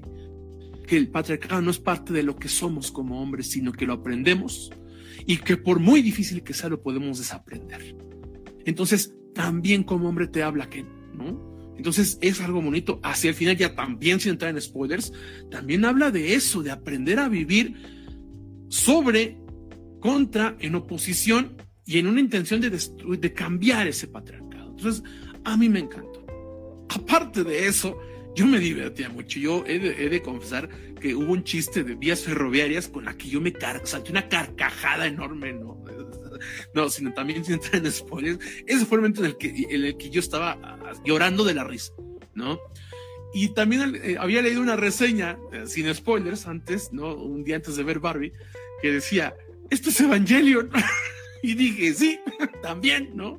Entonces llega un momento en que se pone tan profunda, filosófica, existencialista, que hacia el final vas a acordarte del Evangelio, sin entrar también en spoilers, ¿no? Entonces, eso, y eso en mi libro es algo bueno, ¿eh? eh también hay momentos muy, este, muy hasta surrealistas, ¿no? Con esta, con, el personaje de este, de, de, ay, se me olvidó de esta señora que es la esposa de Danny DeVito, Perlman este, bueno, esta actriz, perdón, se me dio ah, su nombre. Con Ruth Handler, que hace de Ruth Handler, sí, sí. Sí, sí, pero. La mamá de Matilda, sí. Ajá, la mamá de Matilda. se apellida Perlman, perdón, ¿no? Pero este, se me olvidó el nombre. Hay momentos también muy. Perlman. No, no, Ron, Ron Perlman. pero creo que es su familiar. A, lo mejor es su hermana, una cosa así, ¿no? Pero bueno, con ella, con ella, este, sí es este, también algo muy bonito, ese personaje muy, muy existencialista, ¿no? Ya por verle algo así, no voy a decir de que no, pero es que lo que pasa es que el mensaje y todo. No, a mí lo que no me gusta por otro lado de Barbie, para ya cerrar mi, participación con Barbie, es lo cinematográfico. Sí siento que hay por ahí una historia que, donde tiene que ver este eh, Will Farrell, es Will Farrell, ¿verdad? Este, que su personaje estaba bien en el momento en el que aparece para esa secuencia, pero el seguir extendiendo su aparición en la película me sobra absolutamente. Me parece innecesario. es un personaje, es una trama que hasta me, parece que tiene ciertos huecos argumentales. Entonces, por ese lado, es que no es una película perfecta. Eh, a, a, mí, literalmente, la última línea del guion no me convence. ¿no? Ya lo debatí con alguien más de que sentía por momentos hasta un pelito transfóbica esa última línea. Ya me explicaron que probablemente no por el casting que hay en la película. Ajá. Pero, este, pero no me convence el, final, de el mero, mero final. Hay quien dice que es muy bonito. A mí en lo particular no me gustó. Pero ya estoy hablando de un, de un punto meramente cinematográfico. En cuestión al mensaje, yo reitero que es una película que también nos habla a los hombres. Y no es una cuestión de, ponerte aquí de incel, sí, como este güey, es que hay que aceptar que somos malditos. No, perdón, eso no es la masculinidad tampoco. Eso es no entender la masculinidad. El decir, sí soy malo, perdón. No, no, güey. No, no, no. Ajá. Entonces, sin esa visión de, ay, sí, o sea, sin esa visión incel, ni esa versión simp, es una película que te habla también de cómo el patriarcado también te daña a ti como hombre. A mí eso me encantó va a estar en mi lista de lo mejor del año. No va a estar en primer lugar, pero sí, este, sí es una película que vale la pena. Sí es una película, cuando una película permite tantos discursos, además, tanta, tanta división, polarización, tantos podcasts, tanta gente hablando al respecto de un lado a otro, es una película que trasciende como lo haría el visionario director Zack Snyder con sus producciones. No, no, no, no, no, este, ¿cómo, ¿Cómo no la vas a poner en tu top 3 si tienes a, a John Cena de Sireno? es lo máximo. Sí, no, bueno, hay, hay, hay cameos divertidos. Yo insisto que lo que me sobra en la historia de Will Farrell, excepto la primera secuencia donde aparece. Fíjate, fíjate que, lo de Will Farrell, eh, si bien se extiende, también nos habla de estas contradicciones del, del capital, ¿no? Este, de, decir, ah, este, vamos a hacer un producto por mujeres, pero está dirigido por güeyes, ¿no? es que precisamente, o sea, todo lo que pasa en el edificio me parece muy chido, increíble. Cuando sale del edificio, por no entrar en, spoilers, es cuando, cuando el personaje ya, nos, ya no saben qué hacer con él. Entonces, es el único detalle que yo le veo en cuestión cinematográfica, insisto. Por eso es que no me parece así como que, ah, la neta, ¿no? Pero la verdad es que sí es, este, sí es, eh, sí es un producto que hay que ver. Y sí, hay un producto, es un producto que también le habla a los hombres, sin caer en cuestiones Sims. Y, este, y también es un producto que vale la pena seguir discutiendo sobre él y seguramente dentro de varios años le vamos a encontrar más lecturas a la película, le vamos a encontrar mejor algunos huecos, pero también le vamos a encontrar algo que va a detonar todo un nuevo discurso. No sé tú, Ak, cómo la, cómo la veías. Bueno, hay algunos comentarios aquí, no sé si quieren que Eh, los... antes, antes de los comentarios, Iac, que, que cierra con broche de oro, mira, hasta trae peinado de Ken, ¿no? Este. Ñoño. Es Sí. Rhea Perlman, la actriz que hace de, de Ruth Handler es Rhea Perlman. Este. Y curiosidades es la.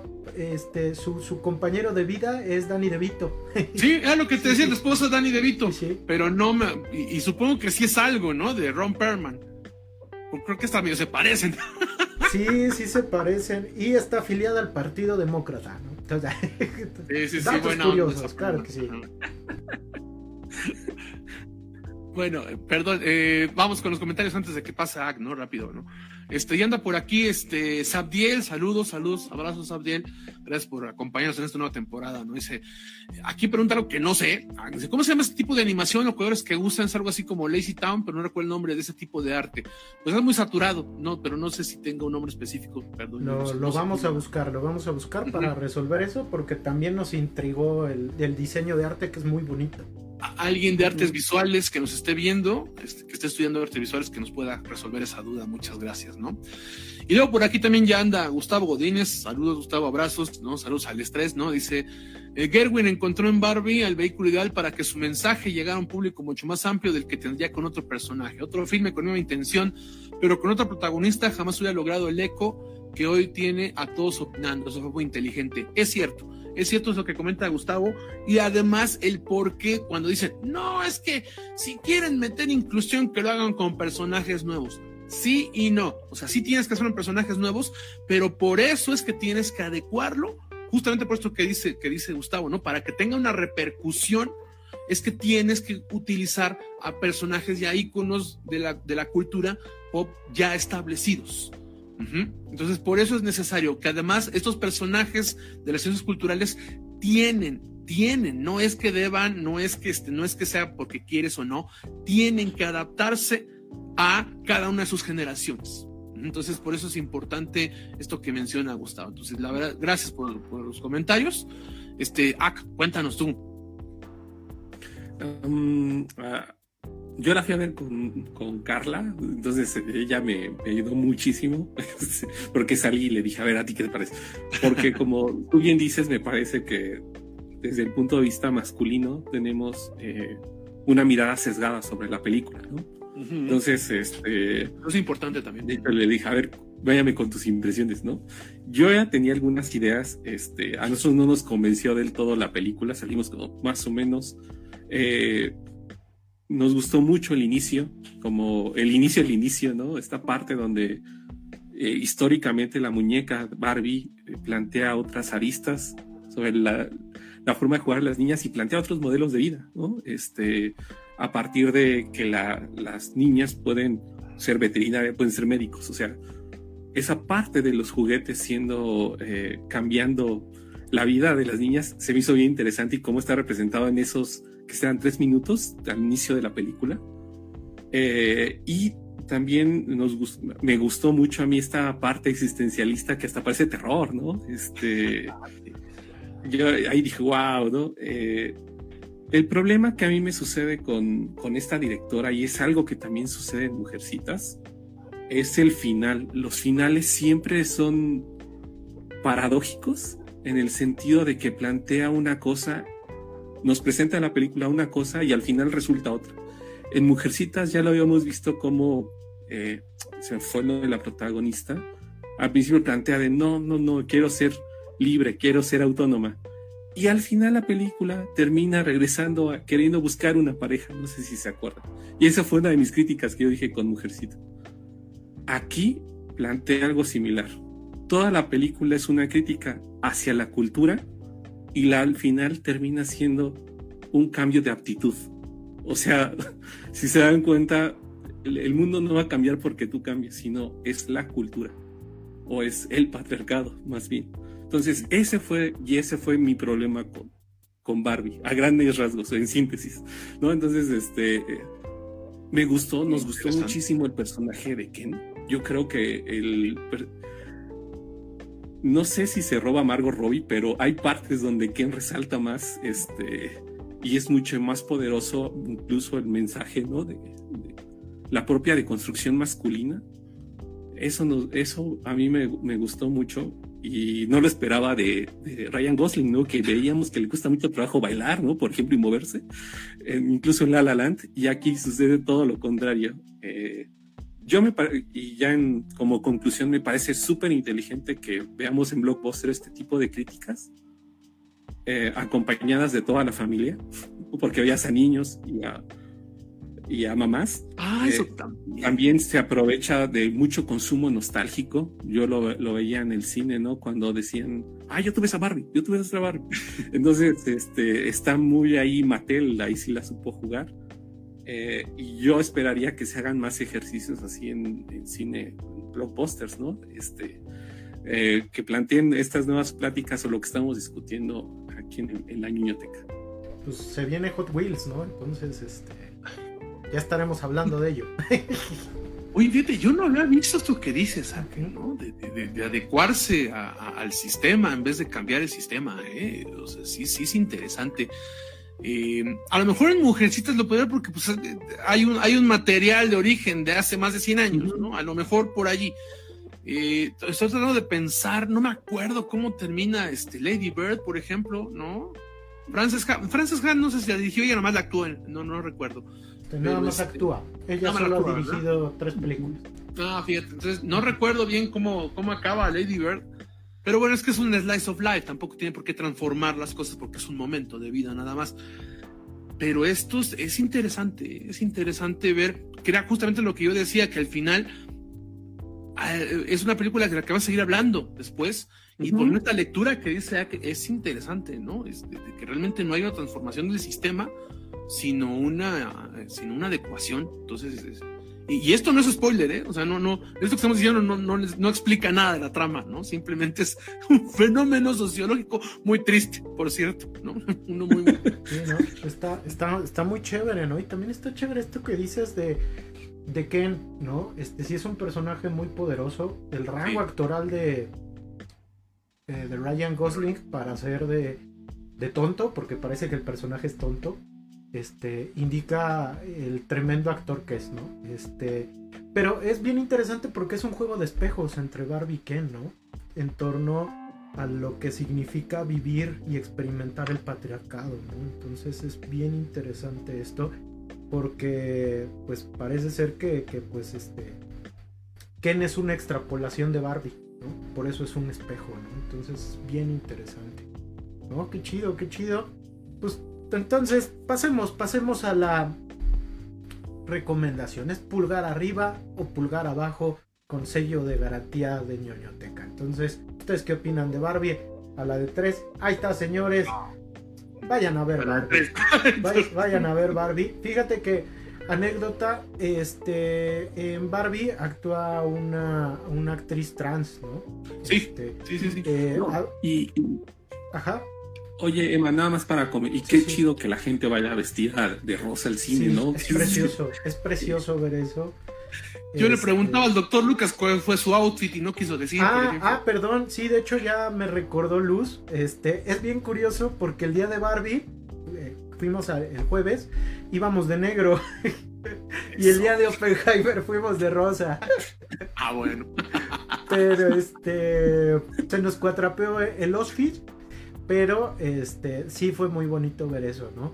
Yo, yo sí diría que a lo mejor llevar a niños muy pequeños a ver Barbie, a lo mejor no es lo ideal porque eh, a los niños se les va a hacer... familia tradicional. No, no, sino porque la película, al ser muy existencialista, les va a caer pesada. Este... Es un PG-13, es un PG-13. Es un PG-13, pero este sí, si llevan a niños pensando que va a ser como Mario Bros, a niños muy pequeños, creo que no van a apreciar mucho ver Barbie, ¿no? Entonces, mejor, si ustedes tienen hijas que están, e hijos que están en la adolescencia, ahí sí llévenlos, porque sí les va a poner a, pensar muchísimo. Lleven a sus hijos. Pero que haya películas así, ¿no? Perdón. Haya películas así. En mi adolescencia no había películas así. O sea. ¿Cómo no? estaba rápido y furioso.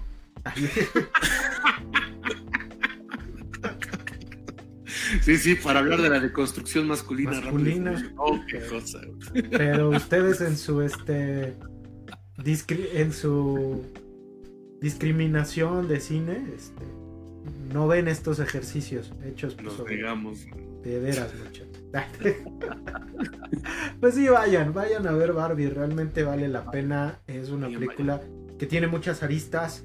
Si ustedes son varones, hay mensaje para ustedes. Este, por ahí en el Twitter, eh, un chavo decía: es que hay un dis- discurso feminista, pero no es un discurso eh, que es como regañón, ¿no? Decía que no es un discurso regañón que, que te dice que porque eres hombre tú tienes la culpa de todo, sino más bien que hay un sistema detrás que nos ha moldeado y que también nos ha hecho mucho daño, ¿no? Entonces, hay para todo, ¿no? Entonces, este, váyanlo a ver. Y, y no sé, a mí sí me pareció muy bonito ver este ejercicio de ver a familias, a, a las mamás, ¿no? Que creo que es a quien va dirigida la película. Sí, sí, sí. y a Los personajes de América Ferrera, ¿no? Pues, o Ferrara, Ferrera, no Ferrera.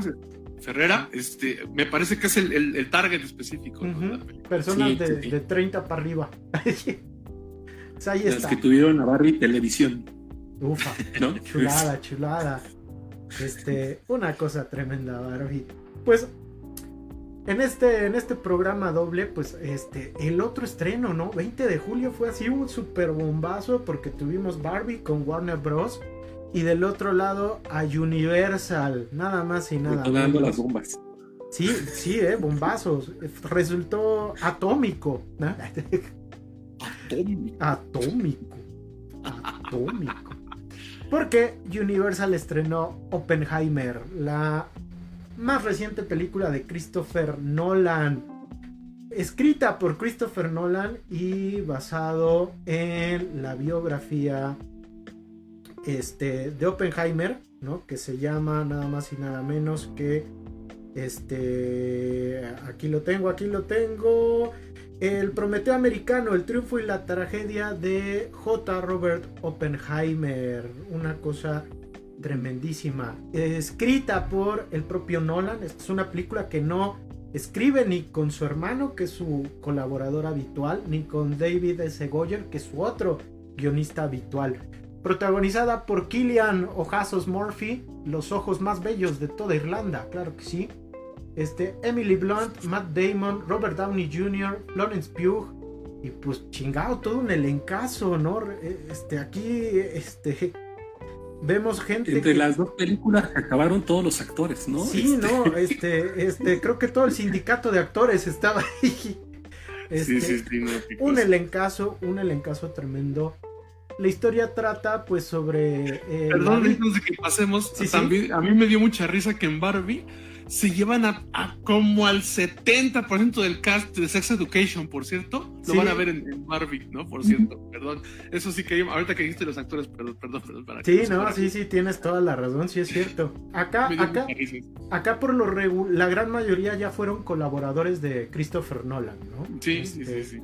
Eh, y acá pues este es como que su club de amigos más nuevos invitados al gremio para retratar la vida de J. Robert Oppenheimer, el padre de la bomba atómica, ¿no? Este, uno de los físicos más prominentes eh, en el siglo XX y pues ver cómo eh, dirige el proyecto Manhattan durante la Segunda Guerra Mundial, lo cual después deriva en el despliegue de las bombas atómicas en Hiroshima y Nagasaki, evento histórico que termina, que da por concluido a la Segunda Guerra Mundial, ¿no? Este, aquí vamos a ver, eh, pues, pues, aún eh, diferentes aristas, porque es una película contada en diferentes tiempos y en las cuales pues vemos tanto la construcción de, de un aparato que cambió la historia del siglo XX, de un avance científico que cambió el futuro de, de la vida posterior, pero también las consecuencias en torno a ello, ¿no? Sobre todo las consecuencias en cuanto a su principal orquestador, que es el propio Oppenheimer. Este, pues, ¿quién, quién quiere hablar de, de Oppenheimer, muchachos? ¿Quién quiere hablar primero? ¿Quién, ¿Quién se siente con la autoridad como para entrarle al nuevo firme de Christopher Nolan? Ya la, ca- los veo emocionados, ¿eh? Como que se saldaron quieren- ciertas, como que se saldaron ciertas deudas que tenían, ¿no? si quieres, yo, es, bueno, hace un rato cerré. Eh, eh, fíjate que ah, con Nolan tenemos una, un conflicto aquí los tres, ¿no? Este, sí, creo que sí. De amor-odio, ¿no? Este. Eh, el tipo cada vez tiene más presupuesto para hacer sus películas, ¿no? Este. acá no, ¿eh? Acá el presupuesto es mucho menor. Este, sí, sí, sí. Ojo. Yo creo que. Acá Matt Damon, este, que es un actor mega taquillero, cobró 30 mil dólares. Esto te habla de que gran parte del cast entró a la película de agrapa, ¿no? Porque Robert Downey Jr. cobraba 40 millones por hacer Iron Man. Acá su sueldo es muy bajo esto te habla. esto. te habla de, que es una, un esfuerzo más pequeño, pero hasta cierto punto más ambicioso, ¿no? Es, bien extraño. Sí.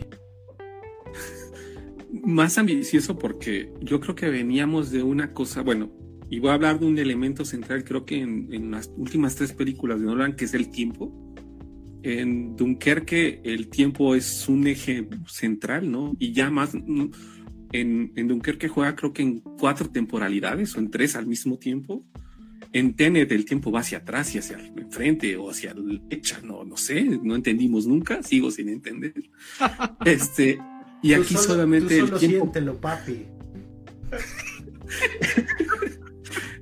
y aquí el tiempo gira en dos, ¿no? estamos viendo dos temporalidades que se entrecruzan y que no se puede entender la una sin la otra, ¿no?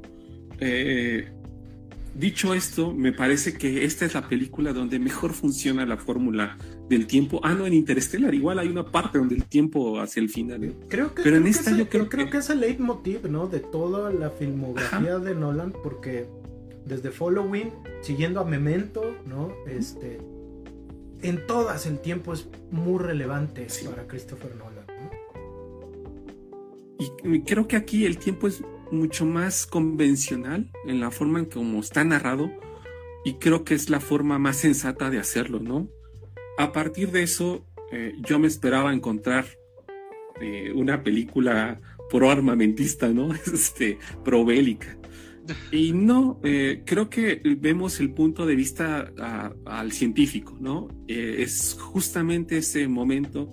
Carlita igual me, me contaba que el, el proyecto Manhattan fue muy importante en términos de ciencia porque a partir de ahí se generó lo que se denomina ciencia pública, que es cuando el Estado empieza a invertir en ciencia. Y a partir de ahí empieza a surgir la trágica cosa de que los científicos ya no hacen lo que ellos quieren, sino lo que dictamina el Estado. Entonces, desde este, ese es el hecho que está narrando, ¿no? La película, justamente la autonomía, el debilitamiento de la autonomía de la ciencia a partir de, del Estado, de la incursión del Estado, ¿no? Más que nada. Y lo hace desde un punto de vista, yo creo que de eso se trata justamente la película y el eje central es la creación de la bomba, nada más, ¿no? Porque he escuchado críticas, así como con Barbie, creo que con, con Oppenheimer también, de por qué la película no habla de la, el estallamiento de Hiroshima, ¿no? Este, ¿por qué no nos muestra las muertes que causó? Mm, no, esa sería otra película, ¿no? Aquí solamente nos habla desde el punto de vista de Oppenheimer cuando creó la bomba. Y, ese, y eso me parece muy arriesgado también, porque tampoco nos deja ver eh, lo que otras películas de científicos cercanas, como ah, La teoría del todo, eh, es decir, que la, la teoría del todo veíamos a la vida de Stephen Hawking, ¿no? Desde el punto de vista casi de su niñez. Aquí no, aquí de nueva cuenta solamente es un lapso del tiempo pero es un lapso del tiempo bien interesante porque cambió el rumbo de la historia, ¿no? Ya podemos llamar. Y se entretejen muchas figuras políticas y científicas que en esa época eran cruciales, ¿no? Está Einstein, está Bohr, ¿no? Y salen en la película, ¿no? Entonces, yo creo que en, en este sentido, si lo vemos ahí, es un gran ejercicio, no sé, Emma no lo pueda decir, histórico, ¿no?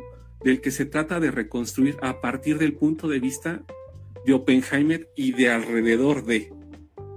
Y hay figuras centrales para que ven lo que estaba sucediendo alrededor de Oppenheimer, que es la figura de Robert Downey Jr., ¿no? Que yo no esperaba nada de él.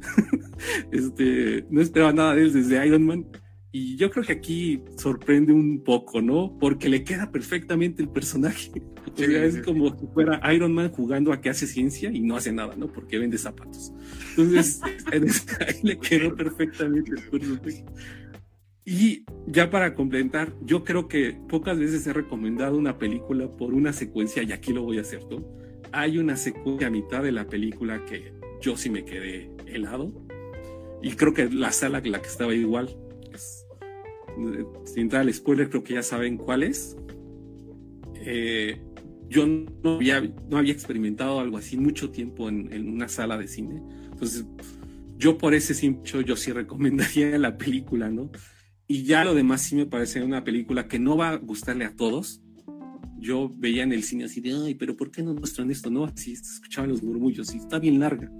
Entonces, este, no va a complacer a todos, pero creo que es un gran ejercicio sobre un hecho histórico muy, muy trascendente y narrado desde un punto de vista que desconocíamos, porque al fin Oppenheimer ya no se leyó, ya no se eh, siguió su carrera científica siendo uno de los pioneros de la teoría de los agujeros de gusano, de los agujeros negros, nadie sabe nada de eso, por el simple hecho de que lo político empañó la vida científica. Y tiene que ver justamente de lo que narra la película. Entonces, esa fue como mi apreciación. Fíjate que es muy curiosa la, la, reseña que acaba de hacer Ak, porque estoy muy de acuerdo y al mismo tiempo yo lo tengo como que en todo lo contrario, pero ahorita me voy a explicar. O sea, no, no es que esté en contra de lo que está diciendo, sino la percepción con la que me cae la película, como que, como que encaja en todo lo contrario a lo que acaba de decir, ¿no? Eh, esto que dices otra vez me parece muy, muy atinado, muy chido, esto que dices de, de, del intervencionismo del Estado en la ciencia, ¿no? A fin de cuentas, mucho se ha hablado de que para bien y para mal son las guerras las que detonan los grandes avances científicos y tecnológicos precisamente por esto, ¿no?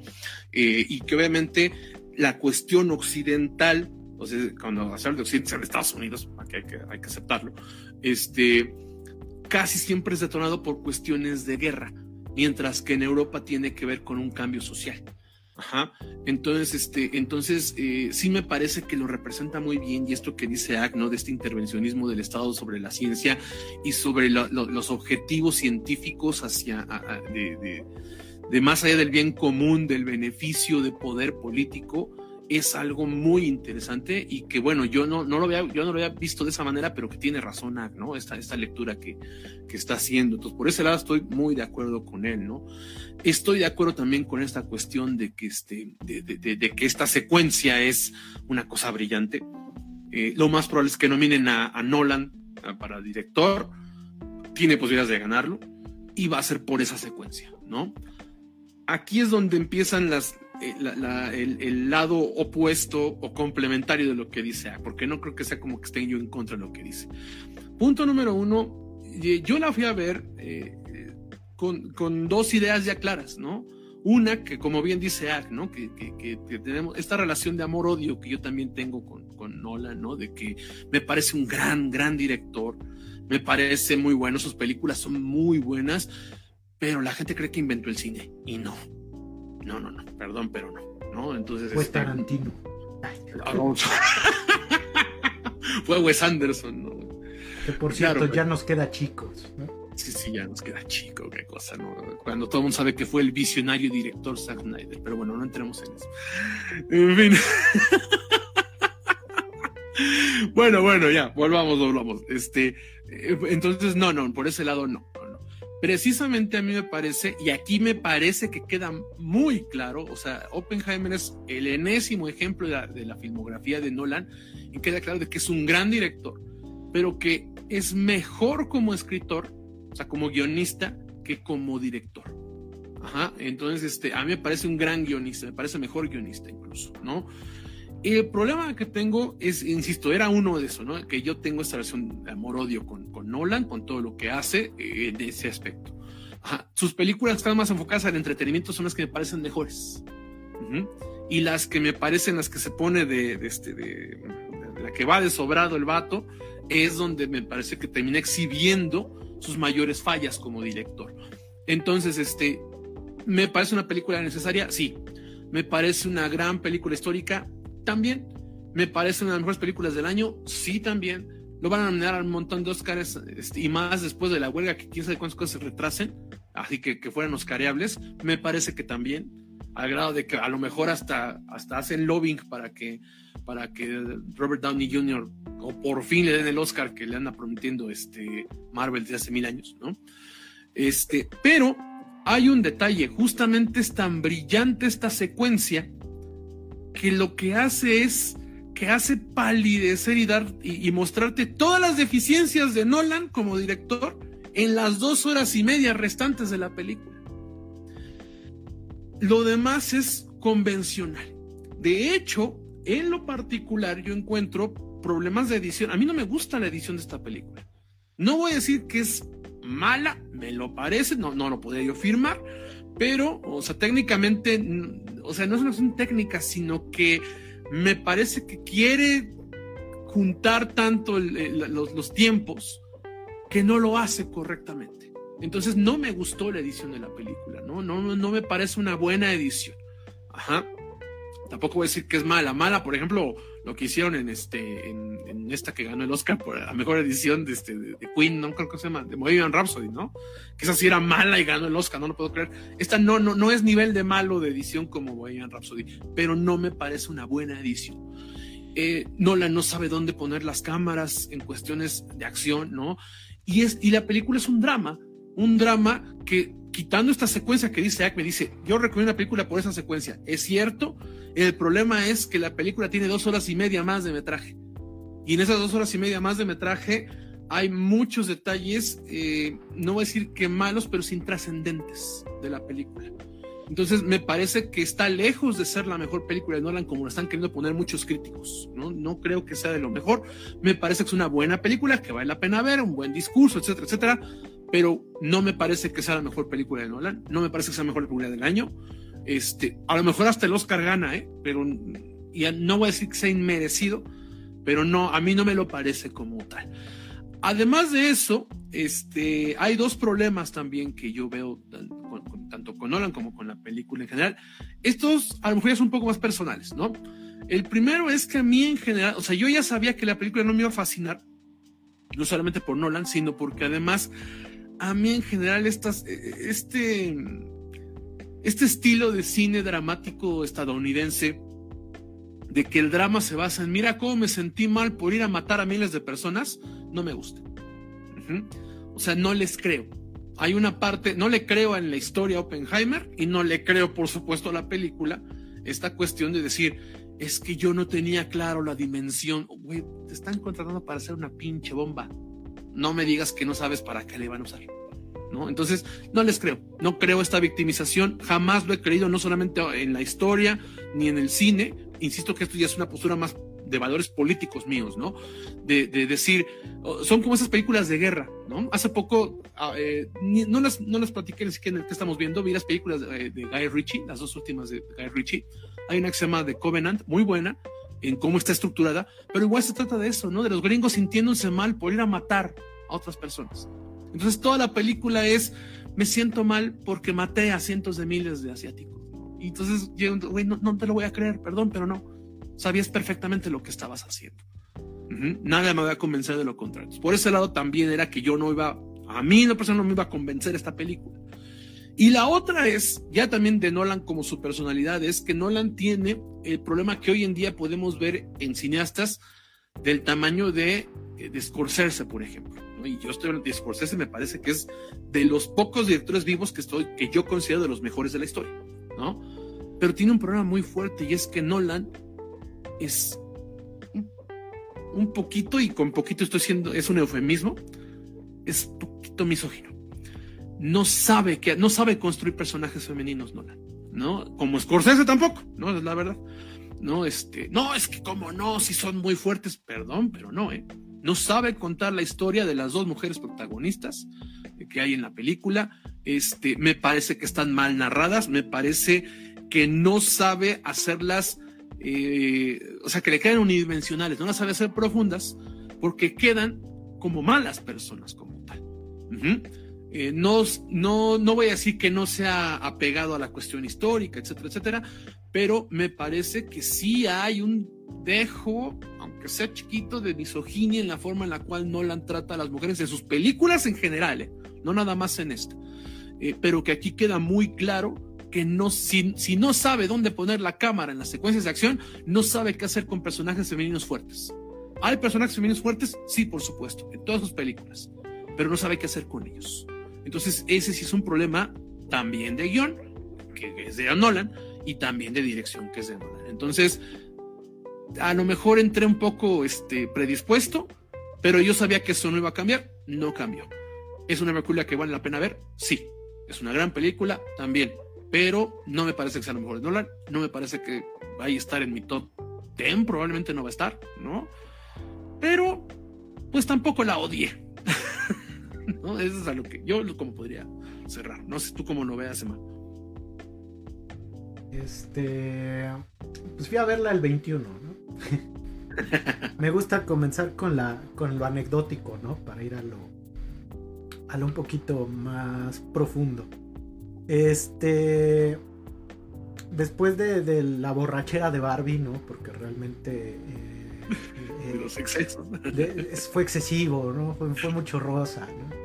Este, a mí me hubiera gustado verlas eh, en un mismo día para, porque es una explosión de diferentes sentimientos. No sé eh, eh, si a ustedes les pasó, ¿no? Con Barbie yo, yo salí muy alegre y, después de salir de ver Oppenheimer, pues sí, estuve muy reflexivo, ¿no? Este, es bonito porque al inicio sale Niels Bohr y este, yo queriéndole explicar a Luz, ¿no? Ah, me dice, ah, ese es Niels Bohr. Y le digo, ah, sí, Niels Bohr es tal, tal. Y se me olvidó que Luz había estudiado química. Ah, con qué más planeando y después de ver Barbie. Y pues básicamente Luz sí conocía toda la Liga de la Justicia que aparece en la película, de, a toda la Liga de la Justicia de Físicos, sí los conoce, o en su mayoría, y yo acá de, ah, qué, qué, qué bestia eres, hermano, Este, ya me fue explicando, ¿no? Más o menos quiénes son. Y de los que no, pues fuimos investigando. Dicho lo anterior, este, te amo, mi amor. Ya le, ya, Es que me dijo, tienes que decir este comentario. Maldito mal planeador, casi casi. Este. Ni hablar, ¿no? Hay que dar cuenta también de, mis, de nuestros errores. Este. Sí, hay una relación de amor-odio. Pero eh, fíjate que, que, Tenet es una película que sí es, creo que el ejercicio más pequeño de Nolan, o menor de Nolan, pero creo que ah, viéndolo en retrospectiva era el paso necesario para hacer algo como Oppenheimer, ¿no? Después del exceso, volver hacia un ejercicio que se siente más profundo, más personal y que es una película mucho más tridimensional. Ah, eso sí, eso sí. O sea, sí es mucho mejor que Tenet, ¿eh? Lo cual tampoco me parece que fuera tan difícil, pero bueno, pero sí, sí, sí es muy bueno. Eh, no, creo que sí es una labor muy complicada, porque era un punto de inflexión de un cineasta que ya había rayado muchísimo en sus excesos y aquí vemos otro Nolan. Es otra etapa de este director. Eh, el tiempo, como había dicho Ahmed, pues sí es el leitmotiv de Christopher Nolan. Desde Following, el tiempo es muy importante. En Tenet el tiempo es empleado como un arma. En El Caballero de la Noche el tiempo es caos, ¿no? En, Interestelar hay una ruptura en el tiempo, ¿no? En, el origen el tiempo se detiene o el tiempo avanza. Eh, y aquí el tiempo sirve para contar la historia, cómo se construye la historia. Y aquí es bien interesante esto, ¿no? El, tiempo e, e, es un leitmotiv muy importante. Es una historia contada a tres tiempos. Es una historia donde vemos a un joven Robert Oppenheimer, que es un personaje retraído. Este, yo sé que parece como el viejo cliché de cómo son los científicos, ¿no? Pero la realidad es que cuando uno conoce a científicos este, de ciencias básicas, eh, ingenierías, ciencias sociales y humanidades, sí te das cuenta que son personas muy ensimismadas porque realmente muchos de ellos pues tienen un chingo de chamba, ¿no? Entonces parece cliché, pero sí hay algo de verdad en eso, ¿no? Este, pareciera el comentario mamón, ¿no? Pero en realidad sí hay un poco de verdad en eso, ¿no? Ahmed que estudia a científicos puede, puede dar cuenta de ello, ¿no? Y a partir de esto nos vamos a una división de tiempos que es la construcción del proyecto Manhattan, el Oppenheimer joven, en el cual nos muestran parte de sus inclinaciones políticas, y también el Oppenheimer posterior al despliegue de, las bombas atómicas, que ya es un Oppenheimer que es juzgado o que al que buscan desprestigiar después de que él empieza a tomar su propia imagen para generar conciencia en el gobierno de los Estados Unidos sobre lo que hizo. ¿No? Este. Es, es bien curioso, ¿no? Porque este, tenemos creo que con esta tres opiniones diferentes y me parece que todas van increíblemente bien encausadas, ¿no? Porque nos, nos, nos habla de la relación amor-odio que tenemos por Nolan, pero porque creo que es un director al cual vale la pena ver, ¿no? Ah, eso sí, eso sí. sí, por supuesto. En, en este sentido, yo sí creo que es este. Después de ver Oppenheimer, yo sí me volví a enamorar del cine de Nolan, ¿no? Este, estoy volviendo a ver todas sus películas, ¿no? Porque te das cuenta, ¿no? El leitmotiv es el tiempo, habla de esto, habla del otro. Eh, a mí me parece que el cast es brutal, ¿no? O sea, Killian Murphy yo creo que es alguien a quien van a nominar a Mejor Actor. Sí. Eh, y lo puede ganar, ¿eh? Yo creo que ahorita es el candidato número uno, ¿no? Pero falta medio año. Este, Después de Ken. Después de, Ken, ¿no? Que, es un personaje muy, eh, muy difícil de hacerlo porque te das cuenta. ¿Ken? Es muy introvertido como los científicos. Entonces los ojos dicen mucho, ¿no? Sus esta parte de los ojos.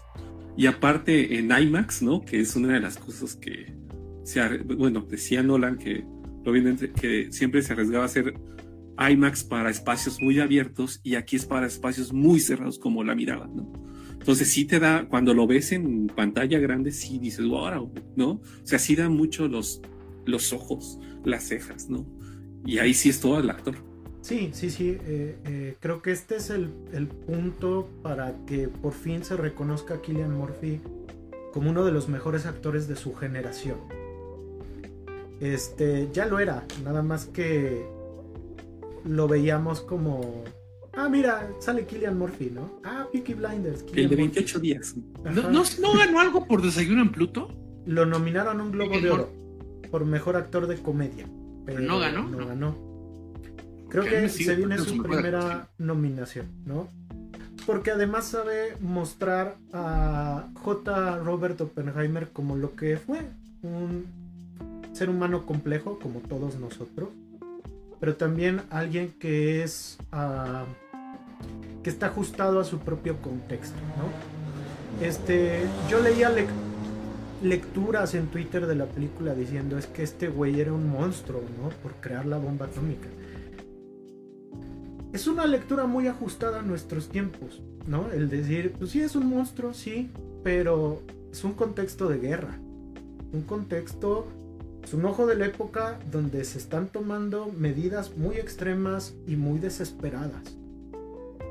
Eh, juzgar a una persona tanto así cuando pues tampoco es el hombre que ordenó el despliegue de esas bombas, creo que también es como de hay que reflexionarlo más, ¿no? En este sentido, un monstruo no es, pero tampoco le creo que no fuera consciente de lo que estaba haciendo, ¿eh?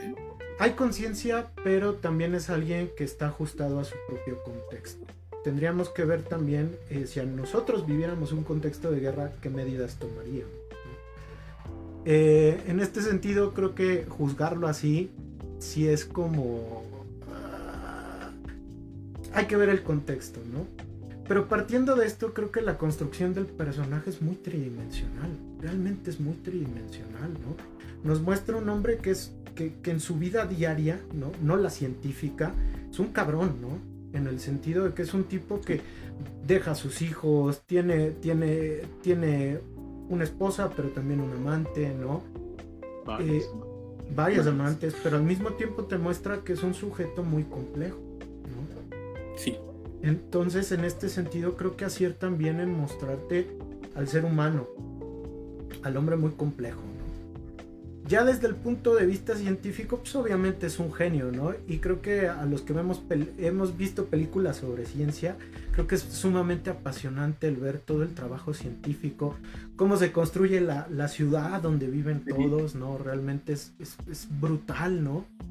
Este, y pues de repente ves esos cameos, ¿no? Tenía rato que yo no veía a Josh Harnett, no sé si ustedes se, se acordaban de Josh Harnett, ¿no? Yo sé porque sale en Penny Dreadful, un personaje Ah. muy chido. Ahí está, ¿no?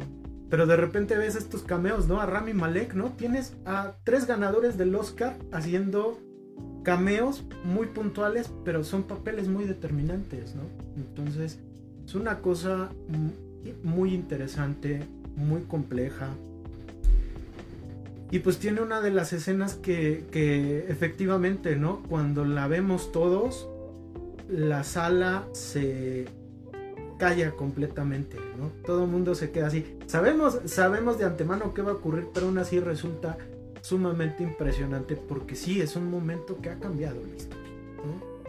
Entonces, en este sentido, eh, eh, también el mostrar a este Oppenheimer que luego de convertirse en el hombre más eh, conocido dentro de la ciencia, pero también el más polémico, pues es alguien que trata de enmendar o, de crear conciencia en torno al poder que destruyó. En este sentido, la analogía con el mito de Prometeo es, es- le queda como anillo al dedo porque al final del día nos habla sobre el poder de la ciencia, tanto para construir, ya, ya lo decía Batfleck en Batman contra Superman, todavía hay hombres buenos y hay que construir, ¿no?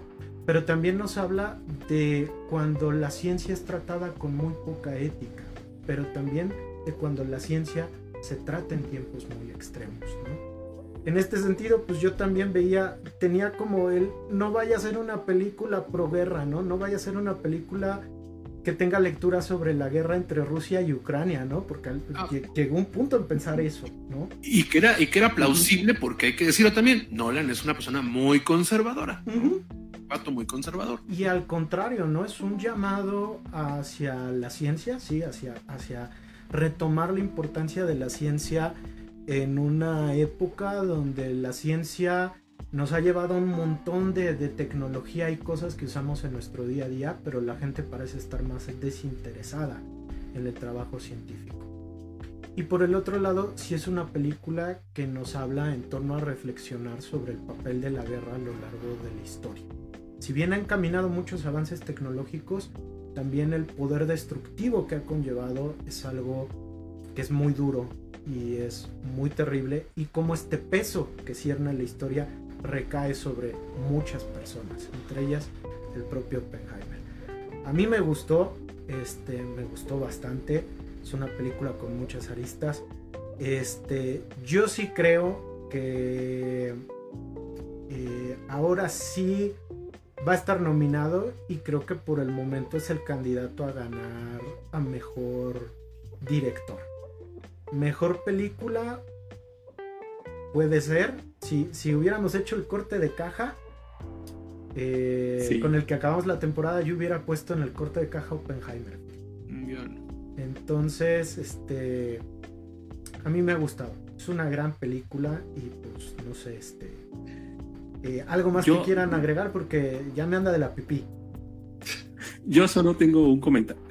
Eh, leía al respecto que. Ah, no, dos cosas. Una, eh, recomiendo el documental sobre Oppenheimer que lo hizo Nolan. Est- ah, yo lo vi en YouTube. Este, alguien lo subió como tres días antes del estreno.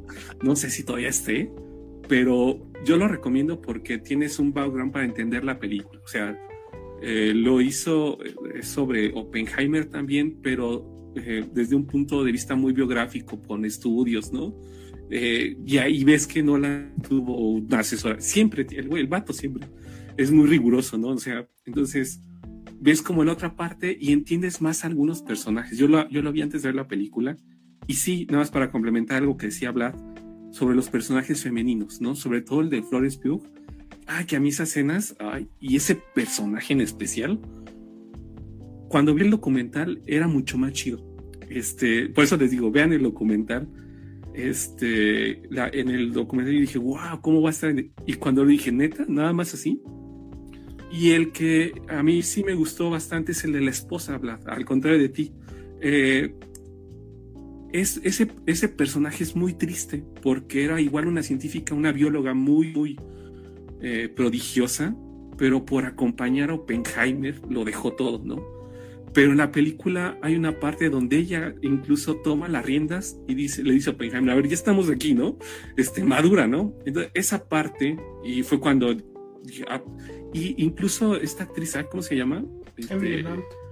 Emily Blunt. Emily Blunt, yo creo que igual muy, muy bueno. O sea, si me preguntas, yo creo que el desperdiciado es el de Florence Pugh, incluso las escenas de sexo. A mí Son sí muy me dan como gratuitas. pena, ¿no? Esas- Muy están muy feas. Ujú. Este, y yo creo que es lo peor de la película, ¿no? Es- Este, Ahí concuerdo con. Fí- Fíjate que yo sí creo que este a mí no me incomodaron las escenas de sexo, ¿no? Este, de hecho es la primera vez que veo escenas de sexo en Nolan, ¿no? En La primera vez que las hace. que las Se hace. nota que es la primera vez que las hace. Este, sí, creo que creo que Emily Blunt hace un gran personaje, ¿no? Las dos hacen un gran personaje. Ese es muy son- bueno. pe- Pero porque son muy buenas actrices, ¿no? Entonces, Sí, me, me parece que es más mérito de ellas que del guion, ¿eh? que del guion.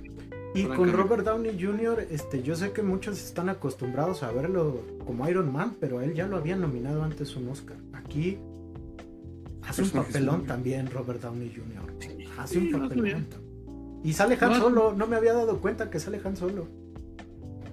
El, el Sí, joven sí. Han Solo. Y, y- Ah, Y ya más para completar mi comentario que les decía, eras que Christopher Nolan decía, bueno, había le- lo que leí que en películas anteriores siempre se basaba en secuencias muy aparatosas, ¿no?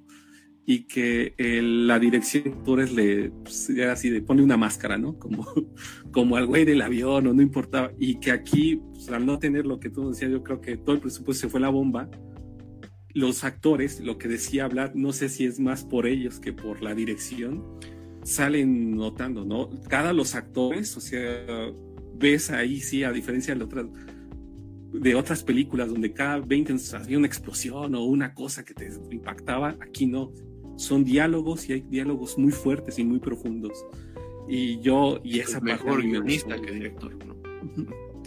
Yo insisto sobre eso, es que es mejor guionista que director. Fíjate, por aquí en la caja de comentarios nos dice Gustavo Godínez, Nolan no es tan malo como dicen sus ferros detractores, ni tan bueno como aseguran sus más recalcitrantes seguidores. Yo creo que estoy de acuerdo con eso, ¿no? Eh, O sea, mucho, pues que hay gente que cree que inventó el cine. güey. O sea, Eh, ¿Sabes qué? También es un director polémico. Este. eh, porque al final del día es un director que le dijo de alguna manera al cinéfilo mamador: deja de ser tan mamador. ¿Por qué? Porque algunos, como maneja temas científicos, Nolan llevó esos temas científicos al gran público y explicados de una manera más coloquial.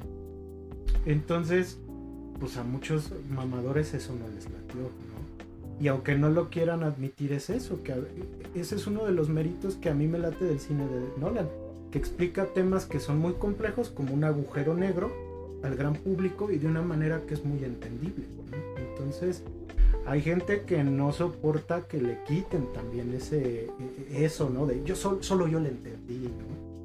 Este, entonces creo que pues, es un director polémico, pero creo que hoy en día, este, pues creo que, que- que ha provocado como que más satisfacciones que desgracias, ¿no? Digo, solo está detrás del gran visionario, este, ay, se me olvidó el, el se director de... el nombre. Ay, sí, güey. No, Se es que iba a decir el de No Manches Frida 1 y 2. pero Y este. ¿Tú en qué, sí. en qué lugar la pones de, de la filmografía de Nolan? Habíamos de hacer un taller, Vamos a hacer un taller, ¿no? Vamos a hacer un Este, taller. Bueno, ¿verdad? Hay pero- que ver cuándo cumpleaños. es- yo de no hecho, la en pongo en julio acaba de cumplir años. Ah, mira. Sí, sí, sí. Este, yo no la pongo entre las mejores, ¿eh? O, sea, no la pongo hasta abajo. Yo creo que ahí está Tenant, ¿no? pero este, pero eh, no, no, no, la verdad es que no. O sea, a mí la que me sigue gustando y es por el personaje es el Caballero Oscuro. o sea, a mí la que me sigue gustando es El prestigio también, este, Inception también me gusta mucho, ¿no? Porque esto que dice Emma es cierto en Interestelar, pero no es cierto en Tenet, por ejemplo, ¿no?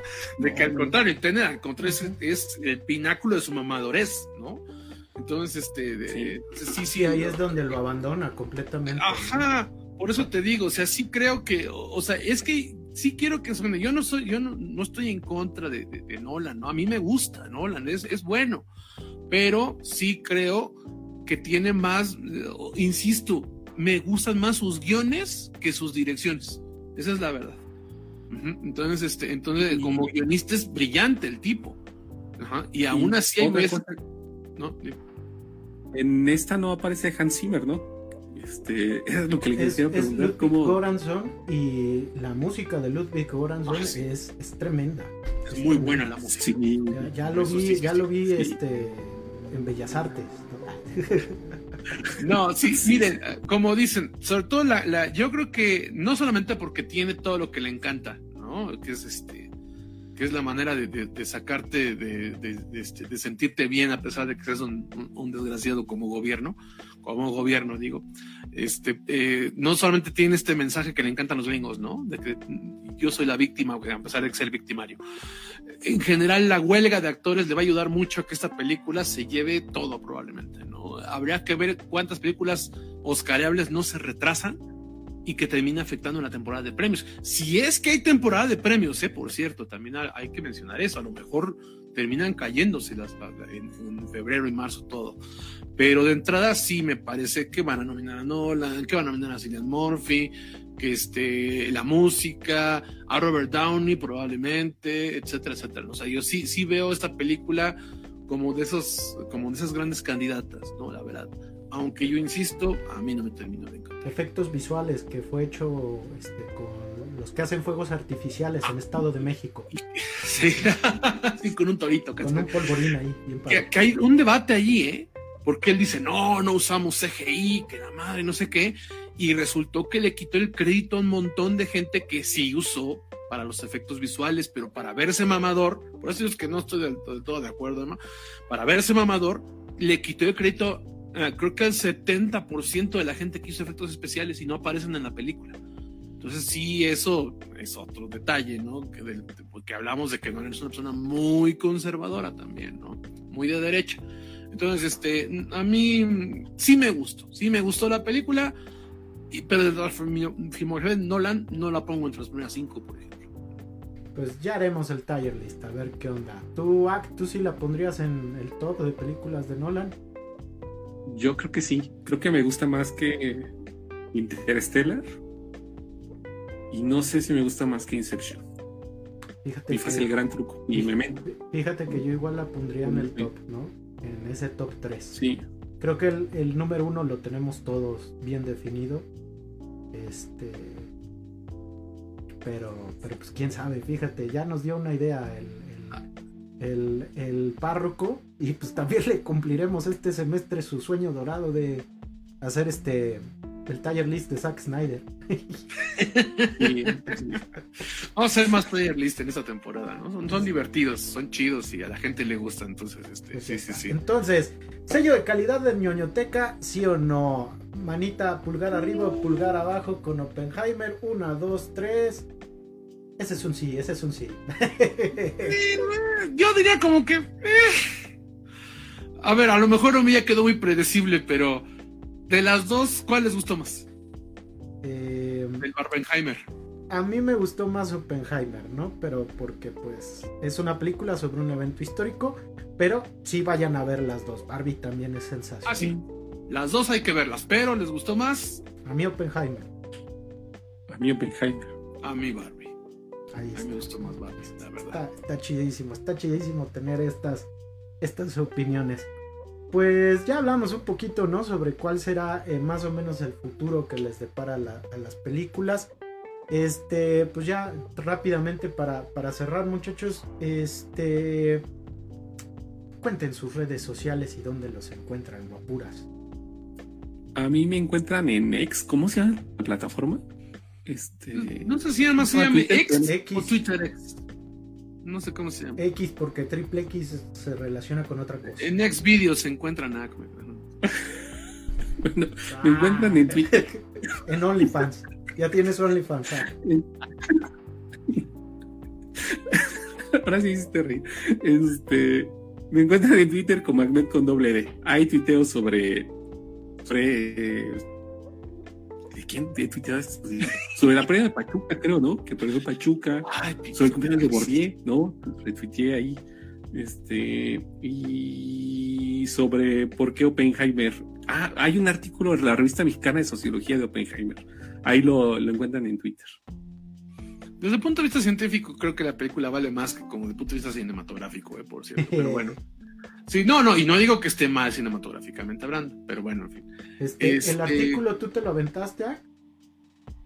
Sí, es una conferencia que dio y lo, lo tradujo la revista mexicana de sociología Ah, en el ah. 65. Ah, no, no, que si no, tú lo habías hecho, tú, lo- digo. tú lo hiciste. Debías hacer uno. No, no, no, no. Habías de hacer uno. Deberías no, no. hacer uno. Es una, es una conferencia que tradujo la revista mexicana de sociología en el 65. Ufa. Entonces está chido. Entonces los paso. Va, va, va.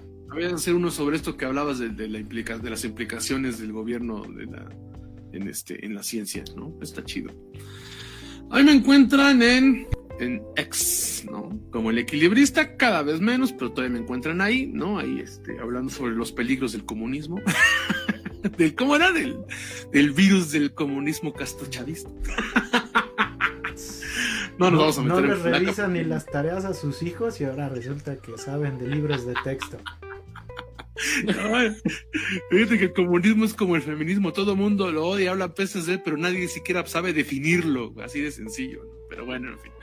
Este, en Facebook, como Vlad Meses Corsa, ¿no? Y a ver si ahora sí me animo de hablar de, de, de, de- de Ken, ¿no? En este, en, en desde abajo.mx, donde de vez en cuando escribimos de cine, opinión pública y cultura de masas. Pues a mí me encuentran en TikTok y en X como Videos. Lucas Gamer, DR Lucas Gamer. De hecho, ahí salió la reseña de Barbie. Ah, Yo creo que este fin haremos reseña de Oppenheimer y de otras cosas de cómics, eh, vida cotidiana, figuras de acción, pues cosas ñoñas que nos gustan a todos los ñoñotecos, claro que sí. Y este, si pueden, chequen en la página de Suma TV, pues los episodios de Kinésico. Finalizamos cuarta temporada y pues este, ahí andamos, ahí andamos. Pues esto ha sido todo. Inicio de la cuarta temporada. Se viene, se viene fuerte, se viene tremendo. Este, ya hablaremos de mucho cine. Tendremos nuestros especiales de cine de terror como cada año. Entonces Ah, ¿de se, veras? se va a poner tremendo, se va a poner tremendo. Y pues les invitamos a seguirnos en Facebook Live, en ñoñoteca Podcast, en Facebook y también en Spotify nos encuentran como ñoñoteca Podcast. Entonces, esto ha sido todo por hoy. Cuídense mucho y ya lo saben, la vida es una película. Bye bye.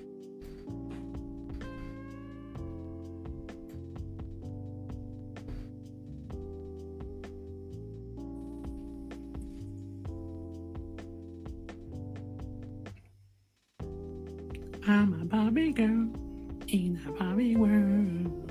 Life is plastic, it's fantastic. Ya no voy a seguirle porque nos van a tirar el, el, este, el like por andar.